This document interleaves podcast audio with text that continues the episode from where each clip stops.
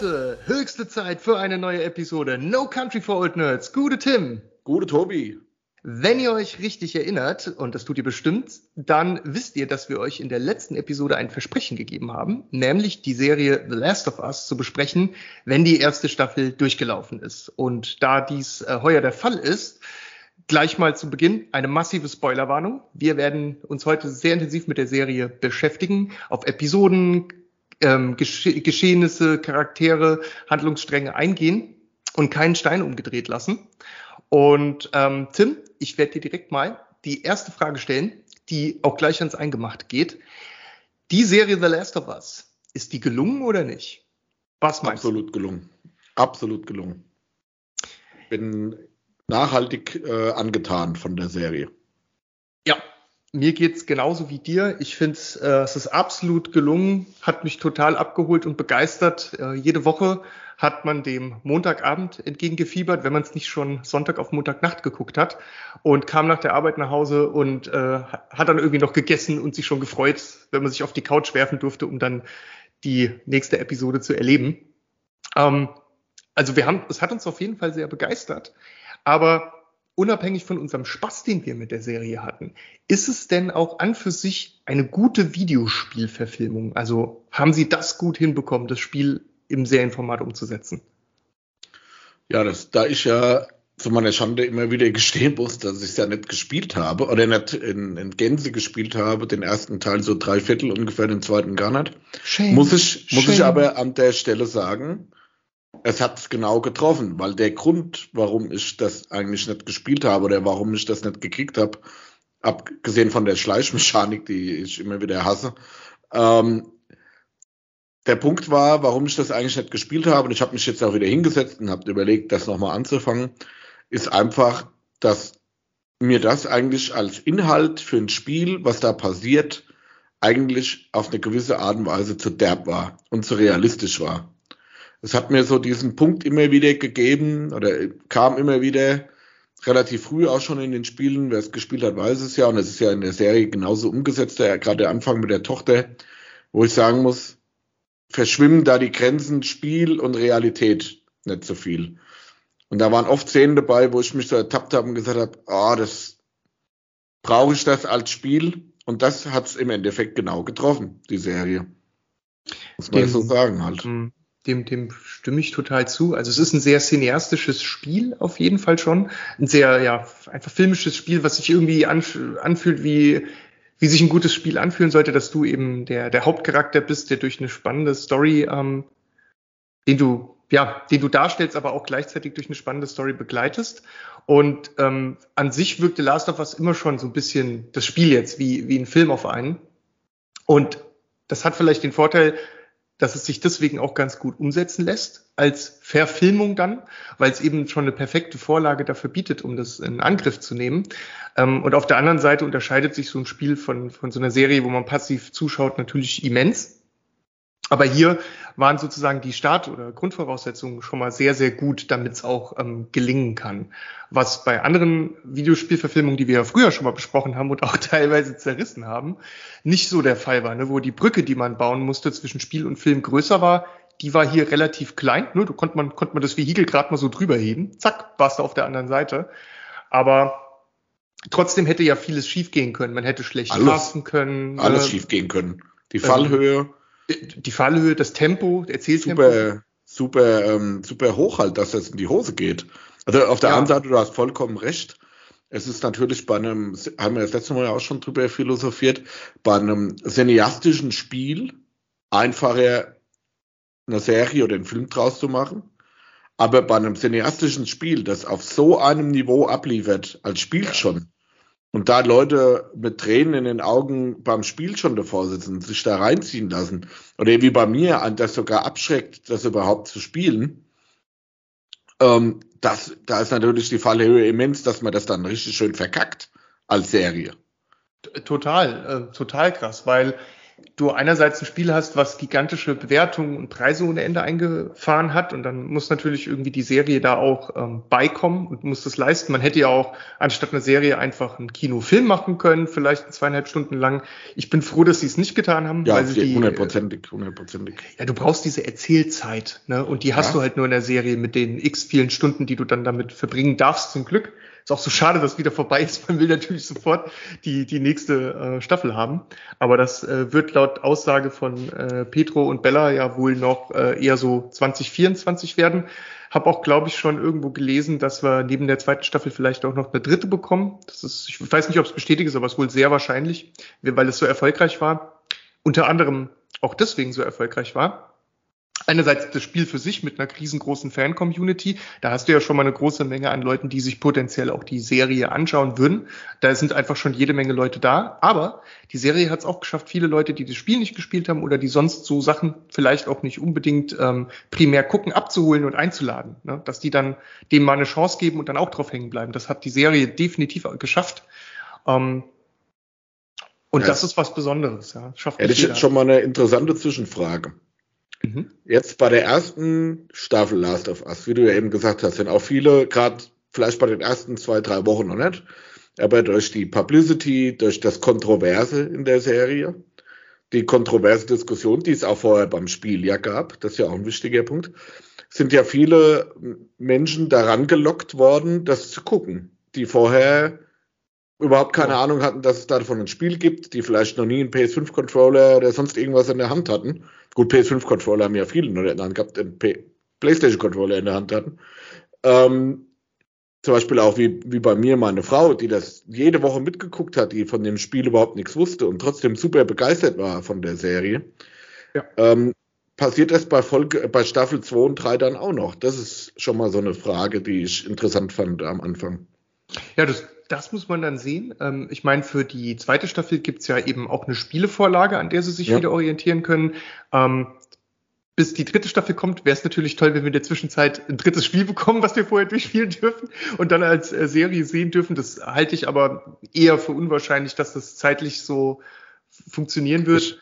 Ähm, aber was, darf ich ganz kurz nochmal eingehen? Ja. Ich finde nämlich, das Ganze hat ein interessantes Problem. Da haben wir, glaube ich, auch schon vor ein paar Folgen, Episoden schon mal in einem anderen Zusammenhang drüber gesprochen. Wenn ich jetzt wüsste, als Zuschauer, der die Spiele nicht kennt, der die Film, also der, der nur die Serie kennt, dass die Bella und der Pet, also Bella Ramsey und der Petro Pascal für äh, Staffel 3 auch schon unterschrieben haben würde das Staffel 2 schon schlechter machen, finde ich. Ja, weil, weil du dann halt weißt, ne, mit denen kann nichts passieren, außer es würde natürlich viele Rückblenden geben. Ne? Ist, genau, und entweder ist es dann sehr rückblendenlastig oder so Prequel-mäßig, ne? Sequel-Prequel-Thema. Genau, ja. Aber ich, ich habe das oft, ja, bei anderen Serien oder gerade auch bei Büchern habe ich das sehr oft, wenn ich weiß, es gibt äh, eine Buchserie mit, keine Ahnung, irgendeinem äh, Ermittler-Duo, nenne ich es mal, Thriller-Duo und da gibt es aber schon zehn Folgen oder zehn Bücher davon. Ist für mich ein Großteil der Spannung schon weg, weil ich weiß, ganz egal, was in diesen Büchern passiert, ganz egal in welche dummen Situationen die, die Hauptprotagonisten geraten werden, sie werden immer irgendwie da rauskommen. Ja, außer, fände ich, ja. Fänd, fänd ich schon schwierig jetzt, um die Spannung von, von dieser Serie, die, die basiert ja auch darauf, dass man zum Beispiel eben nicht weiß, was mit den beiden passiert. Oder was generell mit allen ja, ja, Protagonisten sicher. passiert. Und der Bodycount ist ja auch relativ hoch bei der, bei der Serie, ne? Ist, ist ähm, ja, ja, ja, auf, auf, auf jeden Fall. Ähm, unter anderem ja auch direkt am Anfang schon, was total schade ist. Anna Torf äh, haben sie mitspielen lassen, was mich wahnsinnig gefreut hat, weil ich die sehr gerne sehe, ähm, ne, als Test. Und dann geht sie direkt schon sehr früh äh, drauf, was halt auch dann, ja, so sein muss, aber was ich schade fand, weil ich sie natürlich gerne, ich hätte ihr gerne mehr Screentime gegönnt. Ich hätte sie ja, gerne ähm, länger gesehen, weil sie einfach Spaß gemacht hat, wie sie die Rolle gespielt hat. Ähm, aber nochmal zurück. Sie haben es geschafft, es äh, wahnsinnig gut umzusetzen. Die Serie steht dem Spiel nichts nach in ihrer Großartigkeit und reißt einen total mit. Das Spiel hat einen total mitgerissen, die Serie auch. Und das ist natürlich schon eine ganz schöne Meisterleistung. Ähm, wahrscheinlich auch deswegen, weil Neil Druckmann oder einfach eben Leute, die das Spiel gemacht haben, auch wesentlich an der Umsetzung der Serie ähm, beteiligt waren und Das klappt zwar nicht immer, aber in diesem Fall hat es einfach geklappt, dass diese Visionen, die die schon beim Spiel hatten, auch hier in der Serie sauber umgesetzt wurde und es keine krassen äh, Fehltritte oder, oder total strangen Abzweigungen gegeben hat, wohin das hätte sich bewegen können, sondern da hat man sehr wohl sehr genau darauf geachtet, dass das alles gut klappt. Und, das ist nämlich auch so ein weiterer Aspekt, dass es eben auch sehr nah am Spiel ist, also was einzelne Szenen oder, oder viele, viele Details und Kleinigkeiten äh, angeht. Zum Beispiel, wie die Rucksäcke aussehen, die die tragen, ähm, wie er sein Gewehr halftert äh, neben dem Rucksack. Also, dass man die Dinge, diese, was man als Animation aus dem Spiel kennt oder als Setup kennt, wie sieht der Charakter aus, was hat er an, wie trägt er seine Waffen, seinen Rucksack, was hat er für typische äh, Gesten äh, oder Mimik, dass man das halt alles auch geschafft hat, in die Serie rüberzubringen was ich für sau schwierig äh, halte und das gut hinzubekommen. Und da haben die halt auch das total genailt an der Stelle. Und das fand ich super schwer zu erreichen. Also, dass sie das geschafft haben, finde ich, ist ein großes Achievement. Ähm, es gibt ja auch YouTube-Videos, die zum Beispiel zeigen ähm, Szenen aus dem Spiel und daneben die Szenen aus der Serie halten und zeigen, wie krass nah das beieinander ist. Und das ist schon der Hammer. Also unglaublich. Das muss der erstmal schaffen was viele Fans der Spiele vor allem glücklich macht. Die Leute, die nur die Serie gucken, denen ist das, dieser Aspekt ja egal. Die sagen einfach, ich gucke eine coole Serie. Aber wenn jetzt ähm, Dinge zu sehr abgewichen hätten an manchen Stellen, hätten dann vielleicht viele gesagt, boah, das war beim Spiel ganz anders und warum hat man sich hier dazu entschieden, das so stark zu verändern? Ähm, nee, sie sind sehr nah dran geblieben, auch wenn es natürlich Dinge gibt, die eigentlich krass unterschiedlich sind, aber nicht wehtun. Ein Beispiel an der Stelle. Ähm, im Spiel überträgt sich ja der Cordyceps-Virus ähm, über die Luft. Ne? Deswegen gibt es viele Abschnitte, in denen du dann eben auch Gasmasken äh, im Spiel getragen werden, um sich zu schützen. Und die wollten halt nicht, dass in der Serie die ganze Zeit äh, die Darsteller mit irgendwelchen Gasmasken durch die Gegend rennen. Ne? Schwerer zu verstehen. Also nicht wirklich, das hätten die ja dann entsprechend umgesetzt. Aber das hätte natürlich der Serie was genommen. Und dazu, dazu haben sie sich dann entschieden, diesen Aspekt der Krankheitsübertragung, Infektionsübertragung zu verändern, damit es für den Zuschauer der Serie einfach angenehmer zu watchen ist, was ich völlig legitim und in Ordnung Absolut. finde.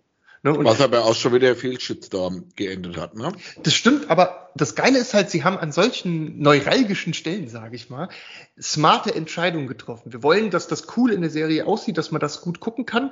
Und ist es denn wirklich so schlimm, wenn das nicht äh, über die Luft geht oder so? Ja, das kann man verschmerzen. Und dafür kriegen wir, wenn wir das so machen, eben was ganz Tolles zurück, dass es eben ein besseres Bild ist, ja, eine bessere, bessere Genießbarkeit. Ja, besser, besser zu handeln ist halt auch für die ganze Serie, das ist ja nachvollziehbar. Genau. Ähm, dazu noch ein, ein weiteres, und zwar in der Serie bist du ja sehr viel auch am Sneaken, wie du vorhin schon gesagt hast. Und das führt dazu, dass man ähm, die Charaktere oft in gehockter Haltung bewegt. Aber jetzt ist der äh, Petro ja auch nicht mehr der Jüngste. Und oh, jetzt damit, willst du dem Petro aber ein bisschen nahe treten. Der macht ja, uns beiden körperlich aber mal dick ein vorher. Ja, Petro nicht nur das, der ist auch nur fünf Jahre älter als ich, also ich will da jetzt auch nicht so. Und das Ding ist aber, äh, es gab wohl eine Entscheidung, dass sie eben nicht so viel sneakend und auf Knien sich äh, rumbewegen, weil der das halt auch. Oberschenkel. Ja, das, das, äh, das war wohl, also habe ich im, im Netz gelesen, das ging es eben darum, dass man den Schauspieler, dem Schauspieler das nicht zumuten konnte, wenn man die Szenen immer und immer wieder drehen muss, die ganze Zeit in dieser Haltung zu verbringen und deswegen ein bisschen was von dieser Sneak-Bewegung aus der Serie auch rausgenommen hat. Wer schon mal Paintball gespielt hat, weiß, wovon die reden. Wenn du da die ganze ja. Zeit in, in Hocke und gebückt rumeierst, ja. dann äh, nächsten Tag Muskelkater des Todes anstellen, die man vorher gar nicht gekannt hat. Also ich bin da voll ganz beim Petro, auch wenn du ihm da jetzt hier sagst, Kerle Mensch, äh, da im Alter, da muss man ja, das ja. leisten können, nee, nee, aber ich äh, bin da dabei. Das, ich, ich meinte gar nicht, das meinte ich gar nicht, sondern eher, dass ich es verstehen kann, dass man ja, gesagt ja. hat, okay, wir ändern das hier ab. Da hätten ja auch viele wieder sagen können, okay, ah, das ist aber nicht nah genug am Spiel dran. Warum, warum, warum gibt es so wenige von diesen coolen Sneak-Szenen, die wir aus dem Spiel mögen? Ich denke, das genau wie diese Infektionsübertragung, kann man auch als Fan der Spiele super gut verkraften in der Serie. Das ist jetzt nichts, wo du sagst, boah, das ist aber so essentiell, ich finde die ganze Serie jetzt Aus doof, weil das nicht ist. Ja, man hat ja gerade bei der Serie jetzt sehr extrem gesehen, das wird jetzt ja auch so ein bisschen Tonus für die ganze Folge sein. Wenn sich jemand über irgendwas aufregen will, dann findet er was. Und das haben Immer. sie ja bei der Serie par excellence gemacht. Also wer unseren Podcast schon länger verfolgt, weiß, dass ich auch jemand bin, der sich gern echauffiert und gern aufregt über äh, Nerd-Kram. Deshalb sitzen, deshalb sitzen wir ja Ich bin nie aufgefallen. Aber ich muss sagen, ich habe noch nie so einen Bullshit in so vielen Aspekten gelesen und gesehen wie bei The Last of Us. Ja, du meinst, worüber sich die Leute beschweren. Ja, worüber sich die ja, Leute aufregen. Ja. Da wird ja, da aus, meiner, aus meiner Warte eine hervorragende, also fast fünf, fünf von fünf Sterne Serienadaptionen, äh, Spiele in Serienadaptionen gemacht. Und dann wird das zerrobbt an allen Ecken und Enden. Also das ist der absolute Wahnsinn, was da, was manche Leute sich einfallen lassen, was sie alles scheiße finden. Gibt's ja diesen Begriff, Haters will always hate, ne? Ja, ja, aber ähm, so extrem, hast du es schon mal bei einer Serie so extrem erlebt? Ah, das gibt's, glaube ich, schon. Ich habe jetzt kein konkretes Beispiel zu Hand, aber so aus der Erinnerung würde ich sagen, dass das gab's schon, schon öfter mal. Ähm, mich, mich erinnert das, oh, ich darf jetzt nicht zu weit abbiegen, aber ähm, du kennst vielleicht, also das wird jetzt kein großer Ausflug, aber ich wollte es an der Stelle erwähnen. Es gab ja vor langer Zeit die Serie Heroes. Erinnerst du dich noch? Nein. Also es, es gab mal diese, ich nenne es jetzt mal, ja, Fantasy-Serie Heroes, wo es eben äh, um Leute ging, die dann halt Superkräfte entwickelt haben und so weiter und so fort. Die fängt unglaublich spannend in den ersten Staffeln mit ganz tollen Charakteren an. Du weißt doch noch nicht, was da alles dahinter steckt. Also es hat unglaublichen Spaß gemacht, die ersten Staffeln. Und da gibt es so einen Charakter, äh, den Sylar, der eigentlich erst so ein sehr cooler Bösewicht auch ist und der wird dann irgendwann mal ähm, in der dritten Staffel, glaube ich, total overpowered und taucht überall auf und nervt irgendwie nur noch rum, sodass man das nicht ertragen konnte. Und ich habe die Serie damals sehr intensiv gesehen und immer mit einem Kumpel nach den Folgen auch telefoniert, so ganz klassisch so mit Telefon und so gesprochen und darüber dann die, die Folgen halt nachbesprochen. So wie wir das hier im Podcast Telefon und gesprochen. Nur halt zu zweit. Mit seinem, mit seinem Smartphone, wo lebst denn du? Im Mittelalter? Ja, es, komm mal, es war, es war zu Mittelalterzeit. Sag mal. ja, Mann, es, es war halt zu Mittelalterzeit. Ich weiß du noch? Wenn ich, wenn ich mit meinem Telefon mal rede, dann ist das nur, weil ich der Alexa sage, äh, der Alexa, der Siri sage, dass ich irgendwo hin will und äh, wenn ich dir eine Sprachnachricht schickst, eigentlich mal, wenn ich mit meinem Telefon rede, sag mal, wo lebst denn du? Ey, die Serie lief 2006 bis 2010. Das ist Mittelalter. Okay, nicht ganz, nicht tiefstes Mittelalter, aber eben schon lange her. Auf jeden Fall, worauf ich hinaus wollte. Pass auf, der, ähm, die, dieser Sylar, der wurde übrigens gespielt von Zachary Quinto. Ähm, war, war eine sehr gute Besetzung an der Stelle.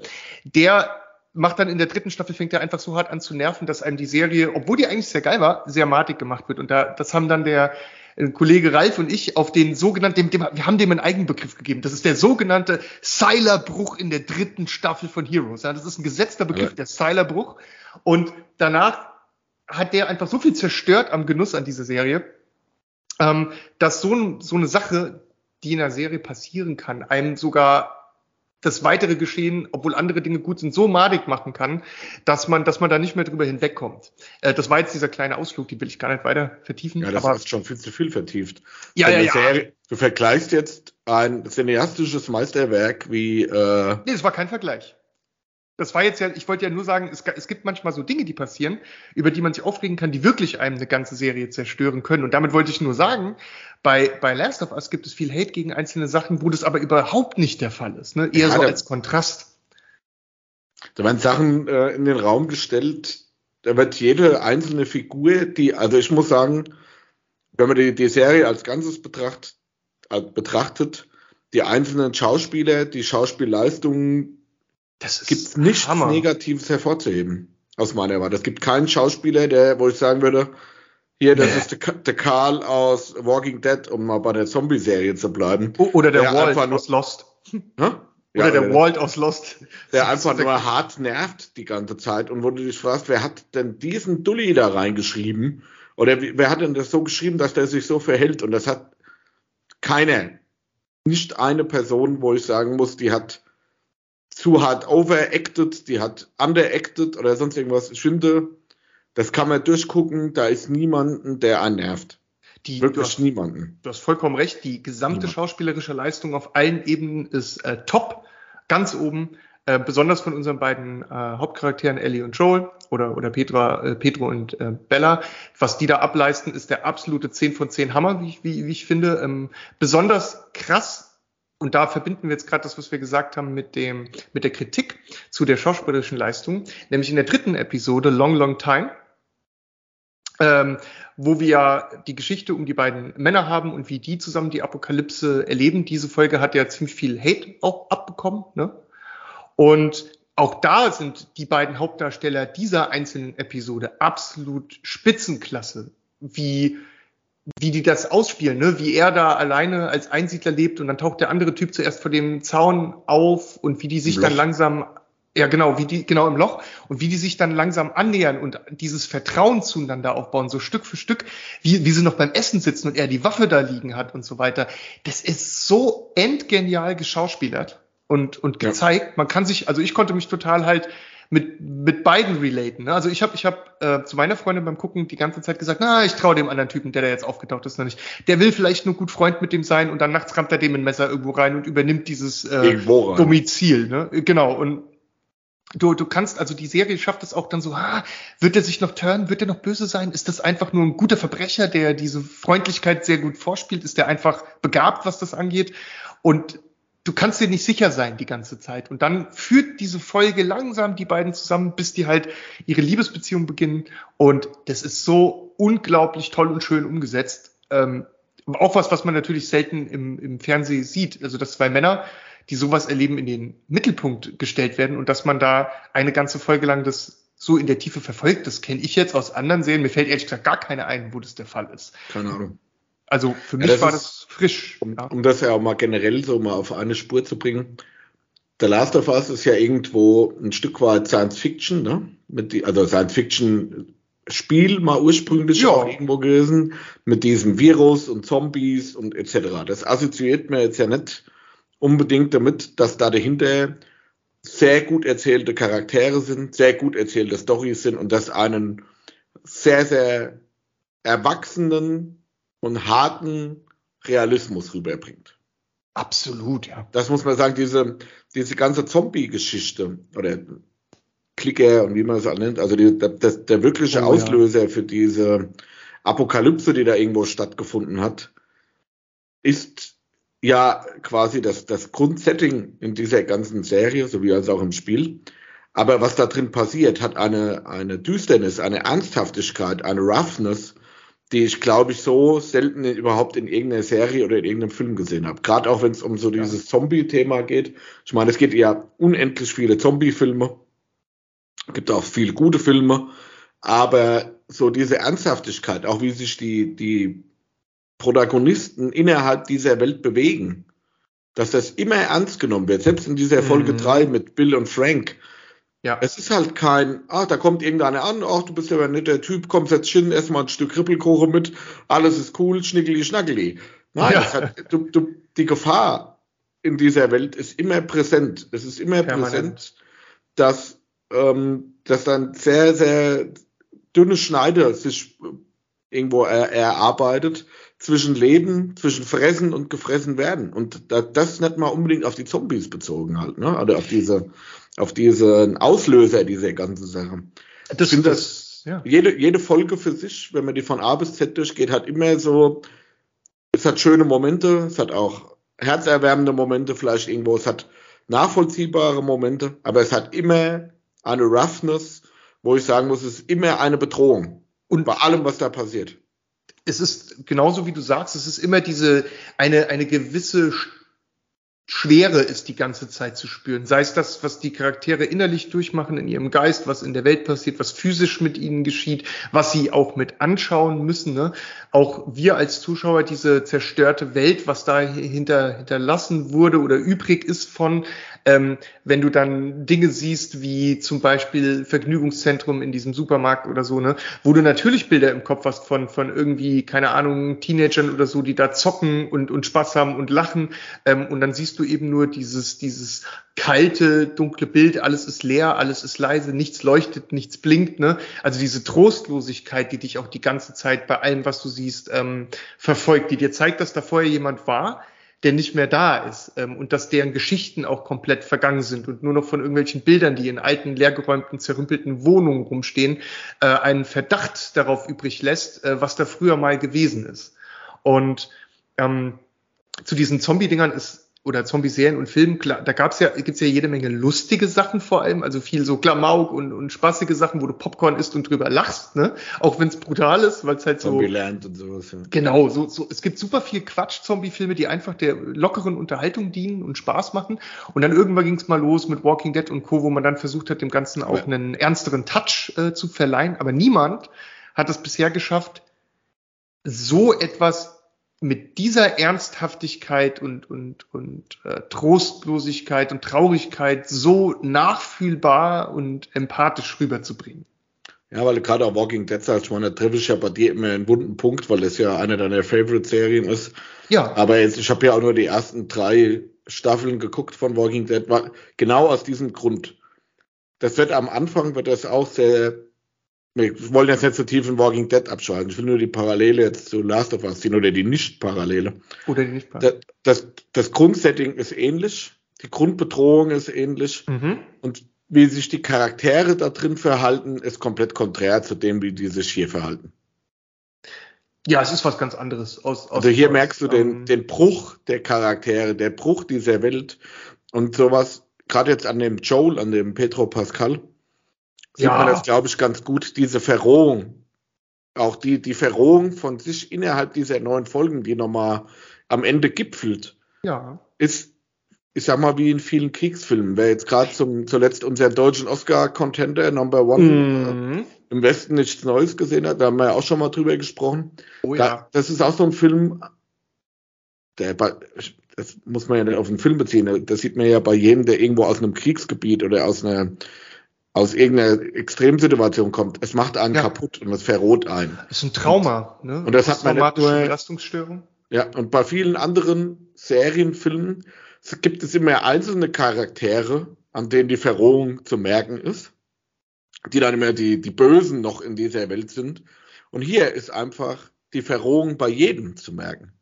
Das jeder, jeder hat verloren, jeder ist kaputt irgendwo, jeder hat ähm, genau hat sein, sein Schäflein zu tragen. Natürlich gibt es dann verschiedene Fraktionen halt, ne, wo den, wo dann also Überlebensgemeinschaften, ne, ja. Ja, genau. Und wie manche auch versuchen zu überleben halt, ne? Und wie weit diese Verrohung geht. Und das ist, glaube ich, in Filmen gibt es sehr wenige, in denen das so präsent ist. Ja, dass das halt ja. einfach kein, kein Quatsch-Comedy-Club ist und dass du da irgendeinen Blödsinn machen kannst, weil du halt auch einfach ruckzuck tot bist. Und, und, und und, und, und weil du gerade diesen Aspekt hast, ne, ähm, dass das Trauma, was irgendwie alle in dieser Welt äh, durch die Geschehnisse, die da passiert sind, also einerseits als es losgeht, was die Leute da erleben, wenn die Welt sich ändert, die ganzen Gesellschaften zerfallen, das ist ja schon mal ein Trauma, was du mit dir mitnimmst. Du siehst da Leute, die auf der Straße vor dir äh, gebissen, zerfetzt werden, du rennst da durch, du hast es vielleicht geschafft, da durchzukommen durch unglaubliches Glück. Dann hast du allein davon schon einen krassen Brain Damage, den du wahrscheinlich nie wieder los wirst. Gibt ja auch keine Therapeuten mehr, mit denen du das noch beheben könntest. Ne? Ähm, und das trägst du mit dir mit und dann schlägt, nachdem du das überlebt hast, die ganze Gewalt der Welt, äh, die Hunger, die Not, der, äh, das Überleben an sich auch noch auf dich ein. Du wirst einfach komplett vernichtet von diesen ganzen Umständen und das, was von dir übrig ist, bewegt sich noch durch diese Welt. Und ganz besonders finde ich es toll, dass wir hier halt eben Hauptcharaktere haben, die gezeichnet sind und der Joel jetzt nicht so ein krasser Typ ist, der einfach alles kann, alles immer irgendwie doch hinkriegt und super cool in allem ist. Diese berühmte Atemszene, diese Atemnotszene, die es ja von ihm gibt, ist ja direkt auch direkt nachdem die Folge, die Episode gelaufen ist, ein Meme im Internet geworden, was jetzt alle ja, Nachschlagen verwendet ja. wird. Du, du, weißt dieses Meme, wo ähm, ja. seine drei Atemstops zusammengeschnitten sind. Also sind drei Bilder zusammengeschnitten in einem Bild. Das sind die drei Stellen, wo er dann immer schnauft ne, und keine Luft ja. mehr kriegt. Und ähm, ich habe sogar selbst schon verwendet, um ein Meme zu basteln und abzuschicken. es, es ist äh, in die Popkulturgeschichte jetzt eingegangen. Aber das ist halt geil. Endlich mal ein nachvollziehbarer Charakter, der auch Schwächen hat, der auch mal einfach da liegt und, und nicht eben, nachdem er drei Stitches bekommen hat, sofort geheilt ist. Ne? Ich meine, Klar, wenn er dann direkt angegriffen wird, schafft er das natürlich, sich effizient zu verteidigen, ne? ähm, liegt aber dann auch total vernichtet, kaputt auf dem Boden rum und ist einfach nicht dieser strahlende Held. Und, und er ist sowieso kein strahlender Held. Nachdem man die letzte Folge gesehen hat, äh, kann man ihn ja nie, nie mehr für sowas halten. Nicht mal, wenn man ja. irgendwie auf Drogen ist oder so, käme man noch entfernt auf die Idee. Und das, das halt das so Point of view, ne? Klar. Ähm, ich finde halt geil, dass man dass das die Charaktere so glaubhaft macht. Ja, der hat einen Schaden und deswegen trifft er halt eine gewisse Entscheidung aus, aus einem gewissen Egoismus und aus äh, Verlustängsten, die er nicht nochmal ertragen kann, nicht nochmal durchleben kann.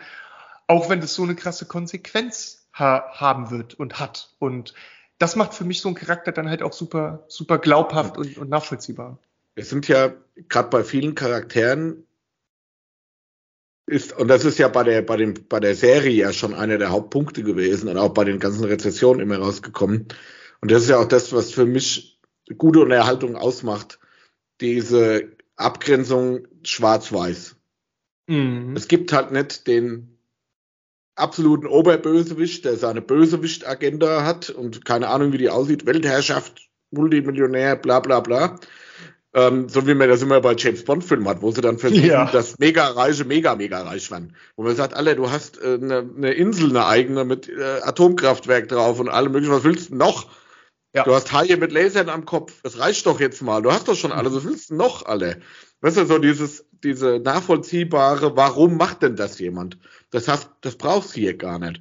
Du hast ähm, also, mal warum, vielleicht nochmal warum? Weil die Welt einfach den Umstand schon vorgibt, warum alle machen, was sie machen. Die einen wählen halt den Weg, die anderen wählen einen anderen Weg, aber diese Welt und diese Situation, in der sich alle befinden, zwingt sie ja dazu, irgendwas zu machen, zumindest wenn sie essen, trinken und überleben wollen. Und dann kann man halt auf die Idee kommen, man bildet eine Gemeinschaft, zum Beispiel äh, mit Gleichgesinnten, ne, mit denen man ähm, Ideale oder Vorstellungen teilt, zum Beispiel, dass man ähm, eine Demokratie wieder haben will, dass man jemanden wählt, der ein Anführer ist, ne, der sich das nicht einfach nimmt und dann den so ein herrscht. Gemeinsames Kannibalismus-Camp aufbaut. Genau, oder man macht halt okay. halt schön gemeinsames Cannibalism, äh, cozy-mäßig ja. auf und so. Aber Hallo, sind Sie Kannibale? Wir suchen Sie. Kommen genau, Sie doch äh, zu uns. Genau, äh, und die Bewerbung setzt noch voraus, dass du mindestens 90 Kilo auf der Waage hast, damit sich's lohnt. Ja, ähm, ja. aber Obwohl das, das, da ist halt auch immer die Frage, äh, ich würde jetzt als Kannibalen erst dich essen, bevor ich mich esse weil äh, du doch wahrscheinlich das zartere Fleisch hast. Bei mir muss ich viel zu viel Fett und Knorpel wegschneiden. Du meinst, das ist halt auch so der. Du meinst, du meinst das gute zarte Fleisch, was ich in meinen vielen 30-jährigen Gaming-Stunden angesetzt ja, habe. Du, du bist ja auch jemand, der da sitzt und Tee trinkt und so. Weißt du, das ist, du bist ja viel gesünder unterwegs da wie ich. Nur, das, nur allein mit meiner Leber könnte man schon ein ganzes Dorf vergiften, wenn man das will. Ähm, ja, das wollen wir jetzt nicht zu sehr vertiefen. ähm, aber Nein, es aber, ist halt einfach ja. die Sache, wie du ja gesagt hast. Es ist ähm, diese Serie gibt so einen ganz guten Querschnitt auch. Was gibt's denn so für Möglichkeiten, sich zu verhalten? Genau, also sozusagen vielleicht dazu, wenn die Gesellschaft zerbricht und wir keine groben generellen Vorgaben mehr haben, die verbrieft sind in Gesetzen, Statuten ähm, und in allgemeinen Gepflogenheiten, die man uns schon als Kind anerzogen hat, die stecken natürlich weiter in uns drin und steuern und beeinflussen uns auch in der Postapokalypse oder in der Apokalypse in unserem Handeln. Aber wir haben jetzt wieder die Chance, dass wir sozusagen dabei sind, einen neuen Gesellschaftsvertrag aushandeln zu können. So ein neues, wie soll unsere Welt funktionieren? Und dann finden sich diese verschiedenen Communities mit gleichartigen Ideen zusammen oder aber Leute schließen sich Communities an, deren Überzeugungen sie nicht teilen, aber sie tun das aus Überlebenstrieb, weil sie einfach keine andere Wahl sehen, äh, haben oder sehen, keine andere Möglichkeit. Und dann konkurrieren diese verschiedenen Konglomerate sozusagen gegeneinander auf in der Wüste, in der apokalyptischen Wüste, in der halt die Ressourcen begrenzt sind, nur noch bestimmt Essen, Trinken und so weiter vorhanden ist. Und dann kommt es eben auf Gruppenstärke an. Und dann gibt's natürlich ich will jetzt nicht zu sehr ausrasten in dem Punkt, aber dann gibt es natürlich irgendwie Communities, die demokratisch sind, sich gegenseitig stützen, auf Vertrauen aufbauen und gemeinsames Überleben in den äh, Mittelpunkt stellen, die aber auch niemand neuen oder nur sehr schwer jemand neuen ihre, in ihre vertrauensbasierende Basis reinlassen, ne, die so viel Angst haben, dass das, was sie haben, zerstört werden könnte, dass sie für niemanden eigentlich mehr die Tür aufmachen, nur noch unter ganz bestimmten Bedingungen, weil die Chance, dass es jemand ähm, intrinsisch dann kaputt macht, zu groß ist. Und dann gibt's natürlich noch solche Gruppen wie die Kannibalen und so, die dann halt einen Weg gefunden haben, die äh, ähm, ja schon. Ja, und das so lustig an. Also in der Serie ist das alles andere als, als lustig. Das muss man sagen. Das ist so. Dann gibt's doch die Kannibalen. ja, und weißt du, was, was ich halt krass finde, die sozusagen, da hat man halt gesagt, ja, es gibt einen sehr leichten Weg. Wir, ähm, also nee, was heißt einen sehr leichten Weg? Leicht fällt es den Leuten ja da auch nicht. Das sieht man ja auch in den einschlägigen Folgen, also wie zum Beispiel Folge äh, Episode Nummer äh, 9 oder ne, 8 war es, ne? When We Are in Need heißt die. Und das, das ist ja auch so geil, weil dieser Serientitel, When We Are in Need, passt jetzt eigentlich ganz gut zu dem, was ich vorher gesagt habe. Ne?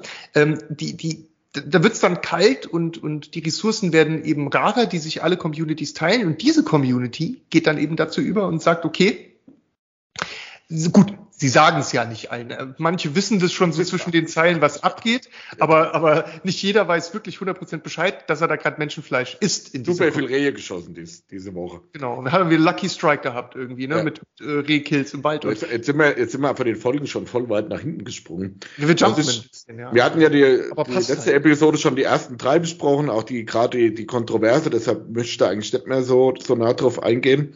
Wir können ja mal so ein bisschen voranschreiten, was ich zum Beispiel... Um, Erlaub mir, erlaubst du mir noch eins schnell, ähm, weil wir es noch nicht erwähnt in irgendeine äh, chaotische Serie abwanderst, erlaube ich dir das. Ja. Nein, nein, das, das, das werde ich nicht tun. Äh, versprochen. Ähm, nee, ähm, weil wir es noch gar nicht gesagt hatten, weil es aber hervorhebenswert ist.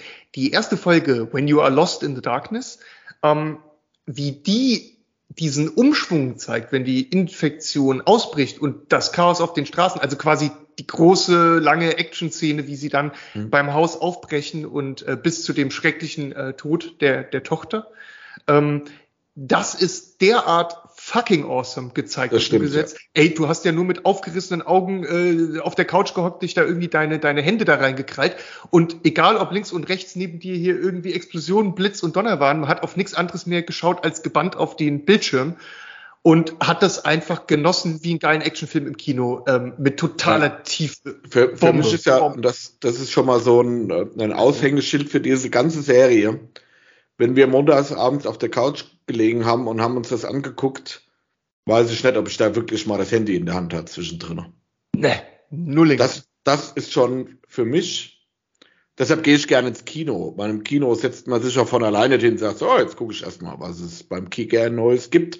Oder ach, ich wollte doch jetzt auch noch mal gucken, da ist mir ja noch irgendeine Magic-Karte eingefallen, was, was kostet die eigentlich auf Card Market? Ähm, das macht man mhm. halt im Kino nicht. Und ich muss mich daheim auch selber immer einbremsen. Und meistens gelingt es mir nicht, dass ich das während Filmen und während Serien oder sonst irgendwelchem Entertainment auch einfach nicht mache dass man sich mal auf eins konzentriert. Und das hat diese Serie von der ersten Minute bis zur letzten ja. hervorragend geschafft, dass man da wirklich drin war. Weißt ich, du was? Ja. Und Sorry. ich würde sie gerne nochmal am Stück durchbingen irgendwann, weil ich glaube, das würde das noch mehr anheben. Weißt du, was wir da einführen an der Stelle? Das ist mir nur zu gerade gekommen. Wir verleihen ab jetzt den Serien, da wo es eben passt, einen Unterbrechungswiderstandsscore. Ja. Also wie, wie gut schafft es uns die Serie, äh, dass wir sie nicht unterbrechen, weil was auf dem Handy geblinkt hat oder uns ablenken, weil das, was du gerade erwähnt hast, ist ja, glaube ich, eine Krankheit, die wir mittlerweile alle haben. Ich kenne fast niemanden mehr, der nicht sofort jetzt genickt hätte äh, und gesagt hätte, ja, das mache ich auch so. Das mache ich sogar ständig so, wenn ich irgendwas gucke, Filme, ja. Serien. Äh, mir passiert es natürlich auch. Da ist dann eine Nachricht oder du willst vor allem Manchmal sind Sachen, die gar nichts mit dem, was du guckst, zu tun haben. Und du ja, lenkst dich dadurch ab. Und manchmal hat man dann diesen Drang, oh, ich muss jetzt schnell auf IMDb das nachgucken. Wer ist dieser Schauspieler nochmal? Was war da nochmal genau? Oder man macht sogar Pause, das wo man früher durchgeguckt hätte. Das würde ich sogar fast noch durchgehen lassen, wenn man jetzt irgendeinen Schauspieler sieht und dann sagt, hier, das ist doch, wo hat denn der mitgemacht? Das wurmt mich ja. dann auch immer. Da drücke ich wirklich Stopp und gucke dann mal bei IMDb oder bei Filmstarts oder was. Ah, ah, das ist wirklich der. Das ist immer so eine innere Unruhe. Aber das ist auch schon scheiße auf gut Deutsch, ne? Also ist im Kino mache ich das nicht. An der Stelle möchte ich mal eine Sekunde nutzen, ähm, weil, weil das sonst nie vorkommt. Und zwar ähm, Amazon hier mal, äh, also den Streaming-Service von denen Prime Video dafür zu loben, dass sie ja schon seit 100 Jahren diese X-Ray-Funktion drin haben, die man nie benutzt, wo man ständig vergisst, dass die gibt. Ich habe mir ein bisschen äh, angewöhnt, wenn ich auf Amazon Sachen gucke, die auch mal zu benutzen, weil die macht ja genau das. Du kannst in jeder Pause Szene Pause drücken und siehst unten erstmal, welche Darsteller du gerade in dieser exakten das ist schon Sekunde gut. siehst. Das ist schon wirklich gut, ja. Das ist cool. Und was ich erst bei Herr der Ringe gemerkt habe und vorher mir noch nie aufgefallen ist, es gibt auf dieser, auf dieser Seite, wenn du Pause drückst, nicht nur die Schauspieler und da ist ja eine grobe Erzählung auch zu, was du da gerade siehst. Da gibt es oben eine Trivia-Section, wo du Hintergrundzeug nachlesen kannst. Wer sind da zum Beispiel? Ja, und da steht dann zum Beispiel, ähm, die sind da irgendwie in einem Wald, du siehst eine Szene mit Elfen und dann irgendwie kannst du da nachlesen, ja, dieser Wald heißt so und so, der ist schon uralt, so ein Zeug steht da drin. Echt? Hab ich, ich hab's noch nie gesehen. Ja, habe ich immer übersehen. Also das mit den Schauspielern ist geil, ja, das habe ich auch schon mehrfach genutzt, drückst mal kurz Stopp, siehst, ah, das ist der, okay. Das ist schon cool. Aber ja, weil wir gerade bei, bei guten Schauspielern sind, wenn man sich diesen, diesen Cast generell dieser Serie mal anguckt. Oh, ja. Ich sag mal, der Petro Pascal ist momentan relativ äh, präsent ja, wegen ähm, Mandalorian. Mandalorian etc. Ich fand zum, zum Beispiel überragend und da habe ich ihn auch das erste Mal richtig wahrgenommen in Narcos, Staffel 1 und 2 ist er dabei, da habe ich den schon ja. richtig in mein Herz geschlossen. Aber das ist ja so aus den High-Level-Riegen. Nick Offerman ist sehr bekannt, ist da dabei. Die Bella Ramsey ja selber durch Game of Thrones natürlich. Ne? Na klar. Bella Liansky von ähm, Anna, Anna Torf. Ja. ja. sind schon richtig gute Schauspieler. Also, ich sag mal so, wenn man das, das sehen würde wie so ein Balkendiagramm, dann sind die alle relativ nah. Bella Ramsey, Pedro Pascal nochmal ein Stück oben drüber, so vom Level her, vom, von der Tierstufe her. Tierstufe mhm. ist ja beides selber. ähm, aber es ist diese, diese Wellen nach unten, dass da richtige unfähige Schauspieler dabei sind. Oder so Überflieger, so, wir, wir brauchen, wenn wir Last of Us machen, dann muss da Dwayne The Rock Johnson noch mitmachen. Bam, so machen ja. wir Also sowas gibt's nicht. Das nee. heißt, diese, diese schauspielerischen Leistungen sind, es gibt Peaks nach oben, aber ich finde keine Peaks nach unten. Und an der Stelle bin ich genau bei dir. Das überhaupt nee, Peak nach unten geben. Auch die ganzen Nebenrollen und so sind super, super besetzt. Der Pfeil geht sozusagen immer nur nach oben. Und das Beste ist dabei, obwohl diese Schauspieler so bekannt sind und man sie aus anderen Serien kennt und sofort identifiziert, wenn sie ähm, sichtbar werden, ähm, trotzdem siehst du ihre Rollen. Ich sehe, ich, ich habe da die ganze Zeit eben die Ellie und den Joel gesehen und einfach vergessen, äh, wer die sind. Also ich war so konzentriert darauf, auf diese Figuren, die die darstellen. Das gelingt ja oft nicht. Äh, du weißt, wie es ist, wenn ein Kevin Costner oder, oder, also die, brauchen wir jetzt ja nicht lang drüber reden, ne? aber wenn alle möglichen Schauspieler, die immer sich selber spielen. Die immer sich selber spielen oder auch wenn die versuchen, andere Rollen zu spielen, siehst du dann halt äh, am Ende doch immer nur Tom Cruise und weißt gar nicht, während du den Film guckst, wie die Figur in dem Film eigentlich gerade heißt.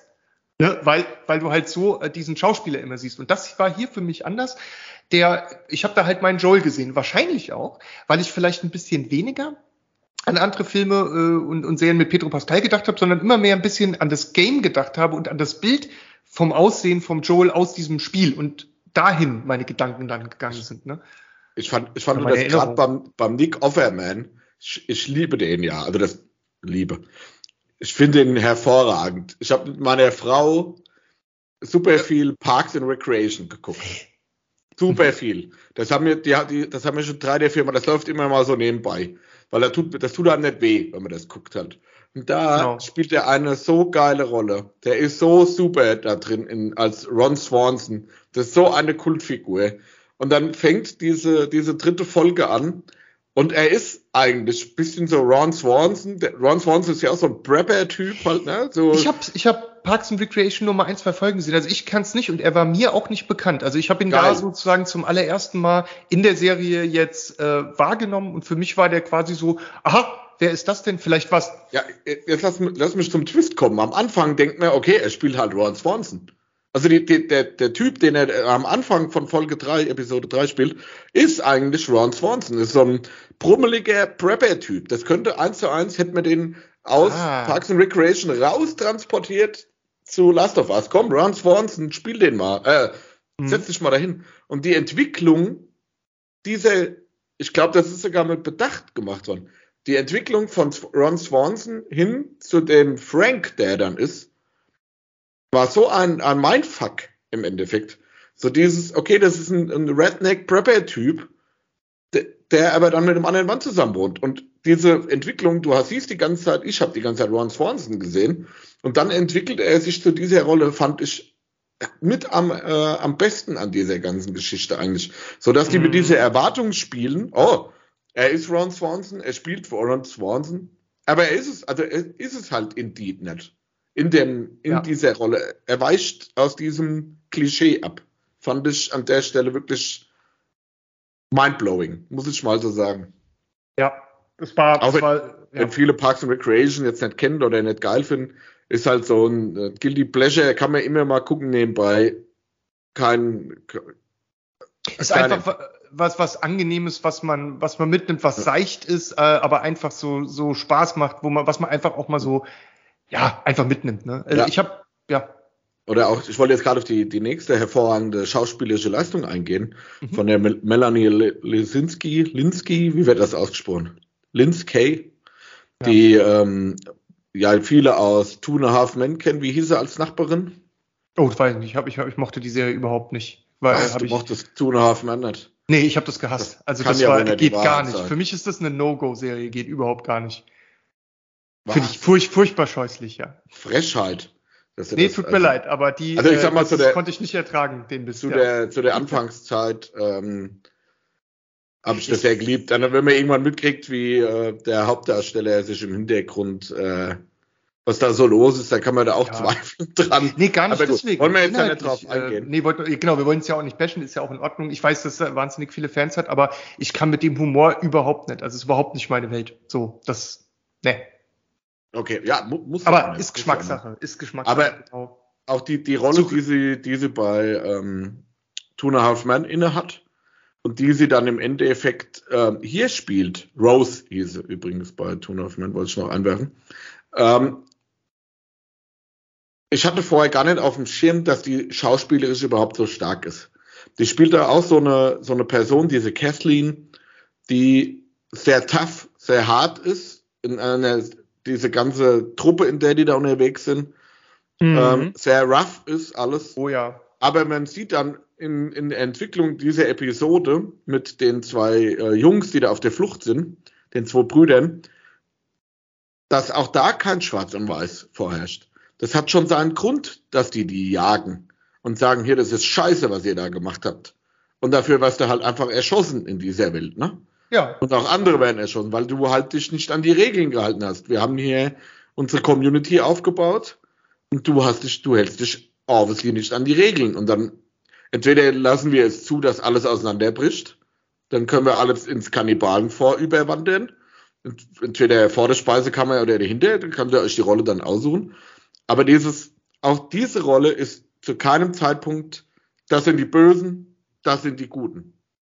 Genau, es, es geht doch immer wieder darum, dass äh, mangels von ähm, Justizen, Ordnungshütern, Ordnungsorganen und so ja einfach gewisse Regeln, die in den Communities gelten, nicht per se sich selbst aufrechterhalten oder von solchen Organen aufrechterhalten werden, sondern es muss immer wieder oder es wird immer wieder in vielen Communities dann durch Stärke gezeigt, wenn du nicht mit warst, da musst du sterben. Oder dann musst du eine ganz schlimme Bestrafung erleiden, weil man dann halt so mit einem Gewaltmonopol an der Stelle immer wieder ähm, diese Regeln intakt hält. Das sagt sie ja auch so nach dem Motto, ja, wenn ich jetzt hier Schwäche zeige oder wenn ich jetzt hier nicht so und so handle, dann verliere ich ja sozusagen äh, das Vertrauen und die Unterstützung aller hier, ne? Weil dann wird sich jeder anfangen, alles zu erlauben. Nee, ich muss immer Exempel statuieren. Ja. So halten wir diese neue Gesellschaft hier aufrecht, was furchtbar ist. Ne? Und, und äh, die sind ja auch nicht milde. Es gibt ja eigentlich kaum noch Milde in dieser Welt, weil auch die Leute denken, dass man, man sich Milde nicht mehr leisten kann. Ne? Weil es keine Umgebung mehr, keine, kein Raum mehr für Milde äh, und Gnade gegeben ist. Ne? Sag mir, was ich wissen will, ich erschieße dich vielleicht trotzdem, weißt du vorher nicht, kann ich dir auch jetzt noch nicht sagen. Ja, das ist, ich finde, ähm, das ist halt die, die absolute Stärke dieser ganzen Serie und es war ja auch schon die Stärke der Spiele. Ich habe mich ja da viel eingelesen jetzt in, in den letzten Wochen, wo das auch gelaufen ist. Man liest ja dann auch immer so verschiedene Szenen nach und so. Oder habe mich auch mit, mit Freunden ausgetauscht, die mich dann immer. Ich habe in, meine, in meinem Privatleben zwei Andreas, die mich permanent bashen. Vielleicht liegt es am Namen, dass ich das immer noch nicht gespielt habe. Gruß an, an beide an der Stelle. Ähm, ja, Plus eins ja. Plus eins. Sind immer, krieg ich immer zu hören halt. Und gerade von dem, von dem einen Andreas, der mir, der hier um die Ecke wohnt, auch da Grüße auf jeden Fall. Ähm, der hat mir danach immer viel Hintergrundstory dazu erzählt, wenn ich mit dem da mal drüber philosophiert habe. Da bin ich mal aufgehellt quasi an der Stelle. Und von daher weiß ich ja, was da passiert. Und A, sowas überhaupt den Mut zu haben, sowas in ein Spiel umzusetzen, finde ich ja schon grandios auch wenn es mir nicht behagt hatte. Und wie sie das dann auch noch quasi den Mut zu haben, man macht da draußen ein Spiel und macht da draus dann eine Serie, ist ja eigentlich schon verrückt, ne? Früher ja, hätte man eher gesagt, wir haben eine geile Serie und mit verkaspern das jetzt mal zum Spiel. Und äh, Genau, also es gibt auch den, den anderen Weg und ähm, es ist auch so, wenn du so ein Spiel produzierst, ähm, ist ja auch immer unglaublich viel Risiko mit dabei. Ne? Also das war ein sehr teures Spiel und das man auch viel Geld investieren musste. Das äh, hätte ja auch möglich sein können, dass man das nicht so umgesetzt bekommt, wie man sich es vorher vorgestellt hat, dass die Vision im, im Spiel dann nicht ankommt und auch alle traurig darüber sind, die es entwickeln und am Ende es auch den Fans nicht gefällt. Aber Last of Us hat es jetzt halt geschafft mit beiden Spielen, ähm, einfach bei mir zumindest an allem, was man da bewerten kann, von Grafik bis Inhalt bis Gameplay, schlägt halt bei mir alles 10 von 10 an. Ne? Ich bin wunschlos glücklich äh, mit diesen beiden Spielen und dem DLC Left Behind. Apropos, super geil, habe ich's gefeiert, dass sie dieses DLC, also diesen downloadable Content, diesen extra Spiel-Content, ähm, den es zu Last of Us gab, der dann äh, nach dem Hauptspiel rauskam, dass sie dem eine ganze Serienepisode gewidmet haben und dann da mhm. eben den Inhalt dieses DLCs gezeigt haben, der nämlich für sich, wenn man ihn spielt, auch absolut äh, besonders ist und einen auch oder mich sehr mitgerissen hat. Ähm, ganz kurz noch, weil wir jetzt so viel auch von der Traurigkeit und der Düsternis und den zerfetzten, tragischen Communities und Gesellschaften, die sich da bilden, gesprochen haben. Was die Serie auch schafft, ist zwischendrin, aber ohne dass es scheiße ist, sondern so, dass es genau irgendwie passt, ähm, diese kleinen leichten Lichtblicke ähm, humorvoll einzustreuen. Äh, zum Beispiel das Witzebuch, was die Ellie immer wieder ne, mit, ja. den, mit den Wordpranks dann auspackt.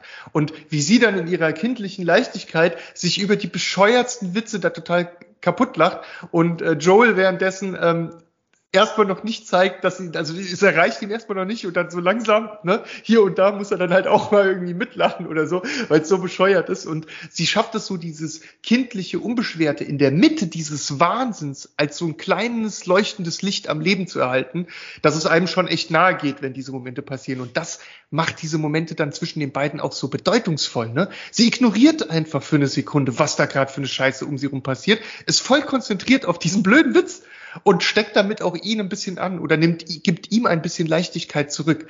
Wie sie das umgesetzt haben, das finde ich richtig ja. groß. Es ist immer auf die sanfte Art, also ja. nie so mit, ja. mit einem Vorschlaghammer. Genau. Es gibt ja äh, sehr viele schlechte Kinder- und Jugendlichenrollen in anderen Zombie-Filmen, die ich sehr verabscheue.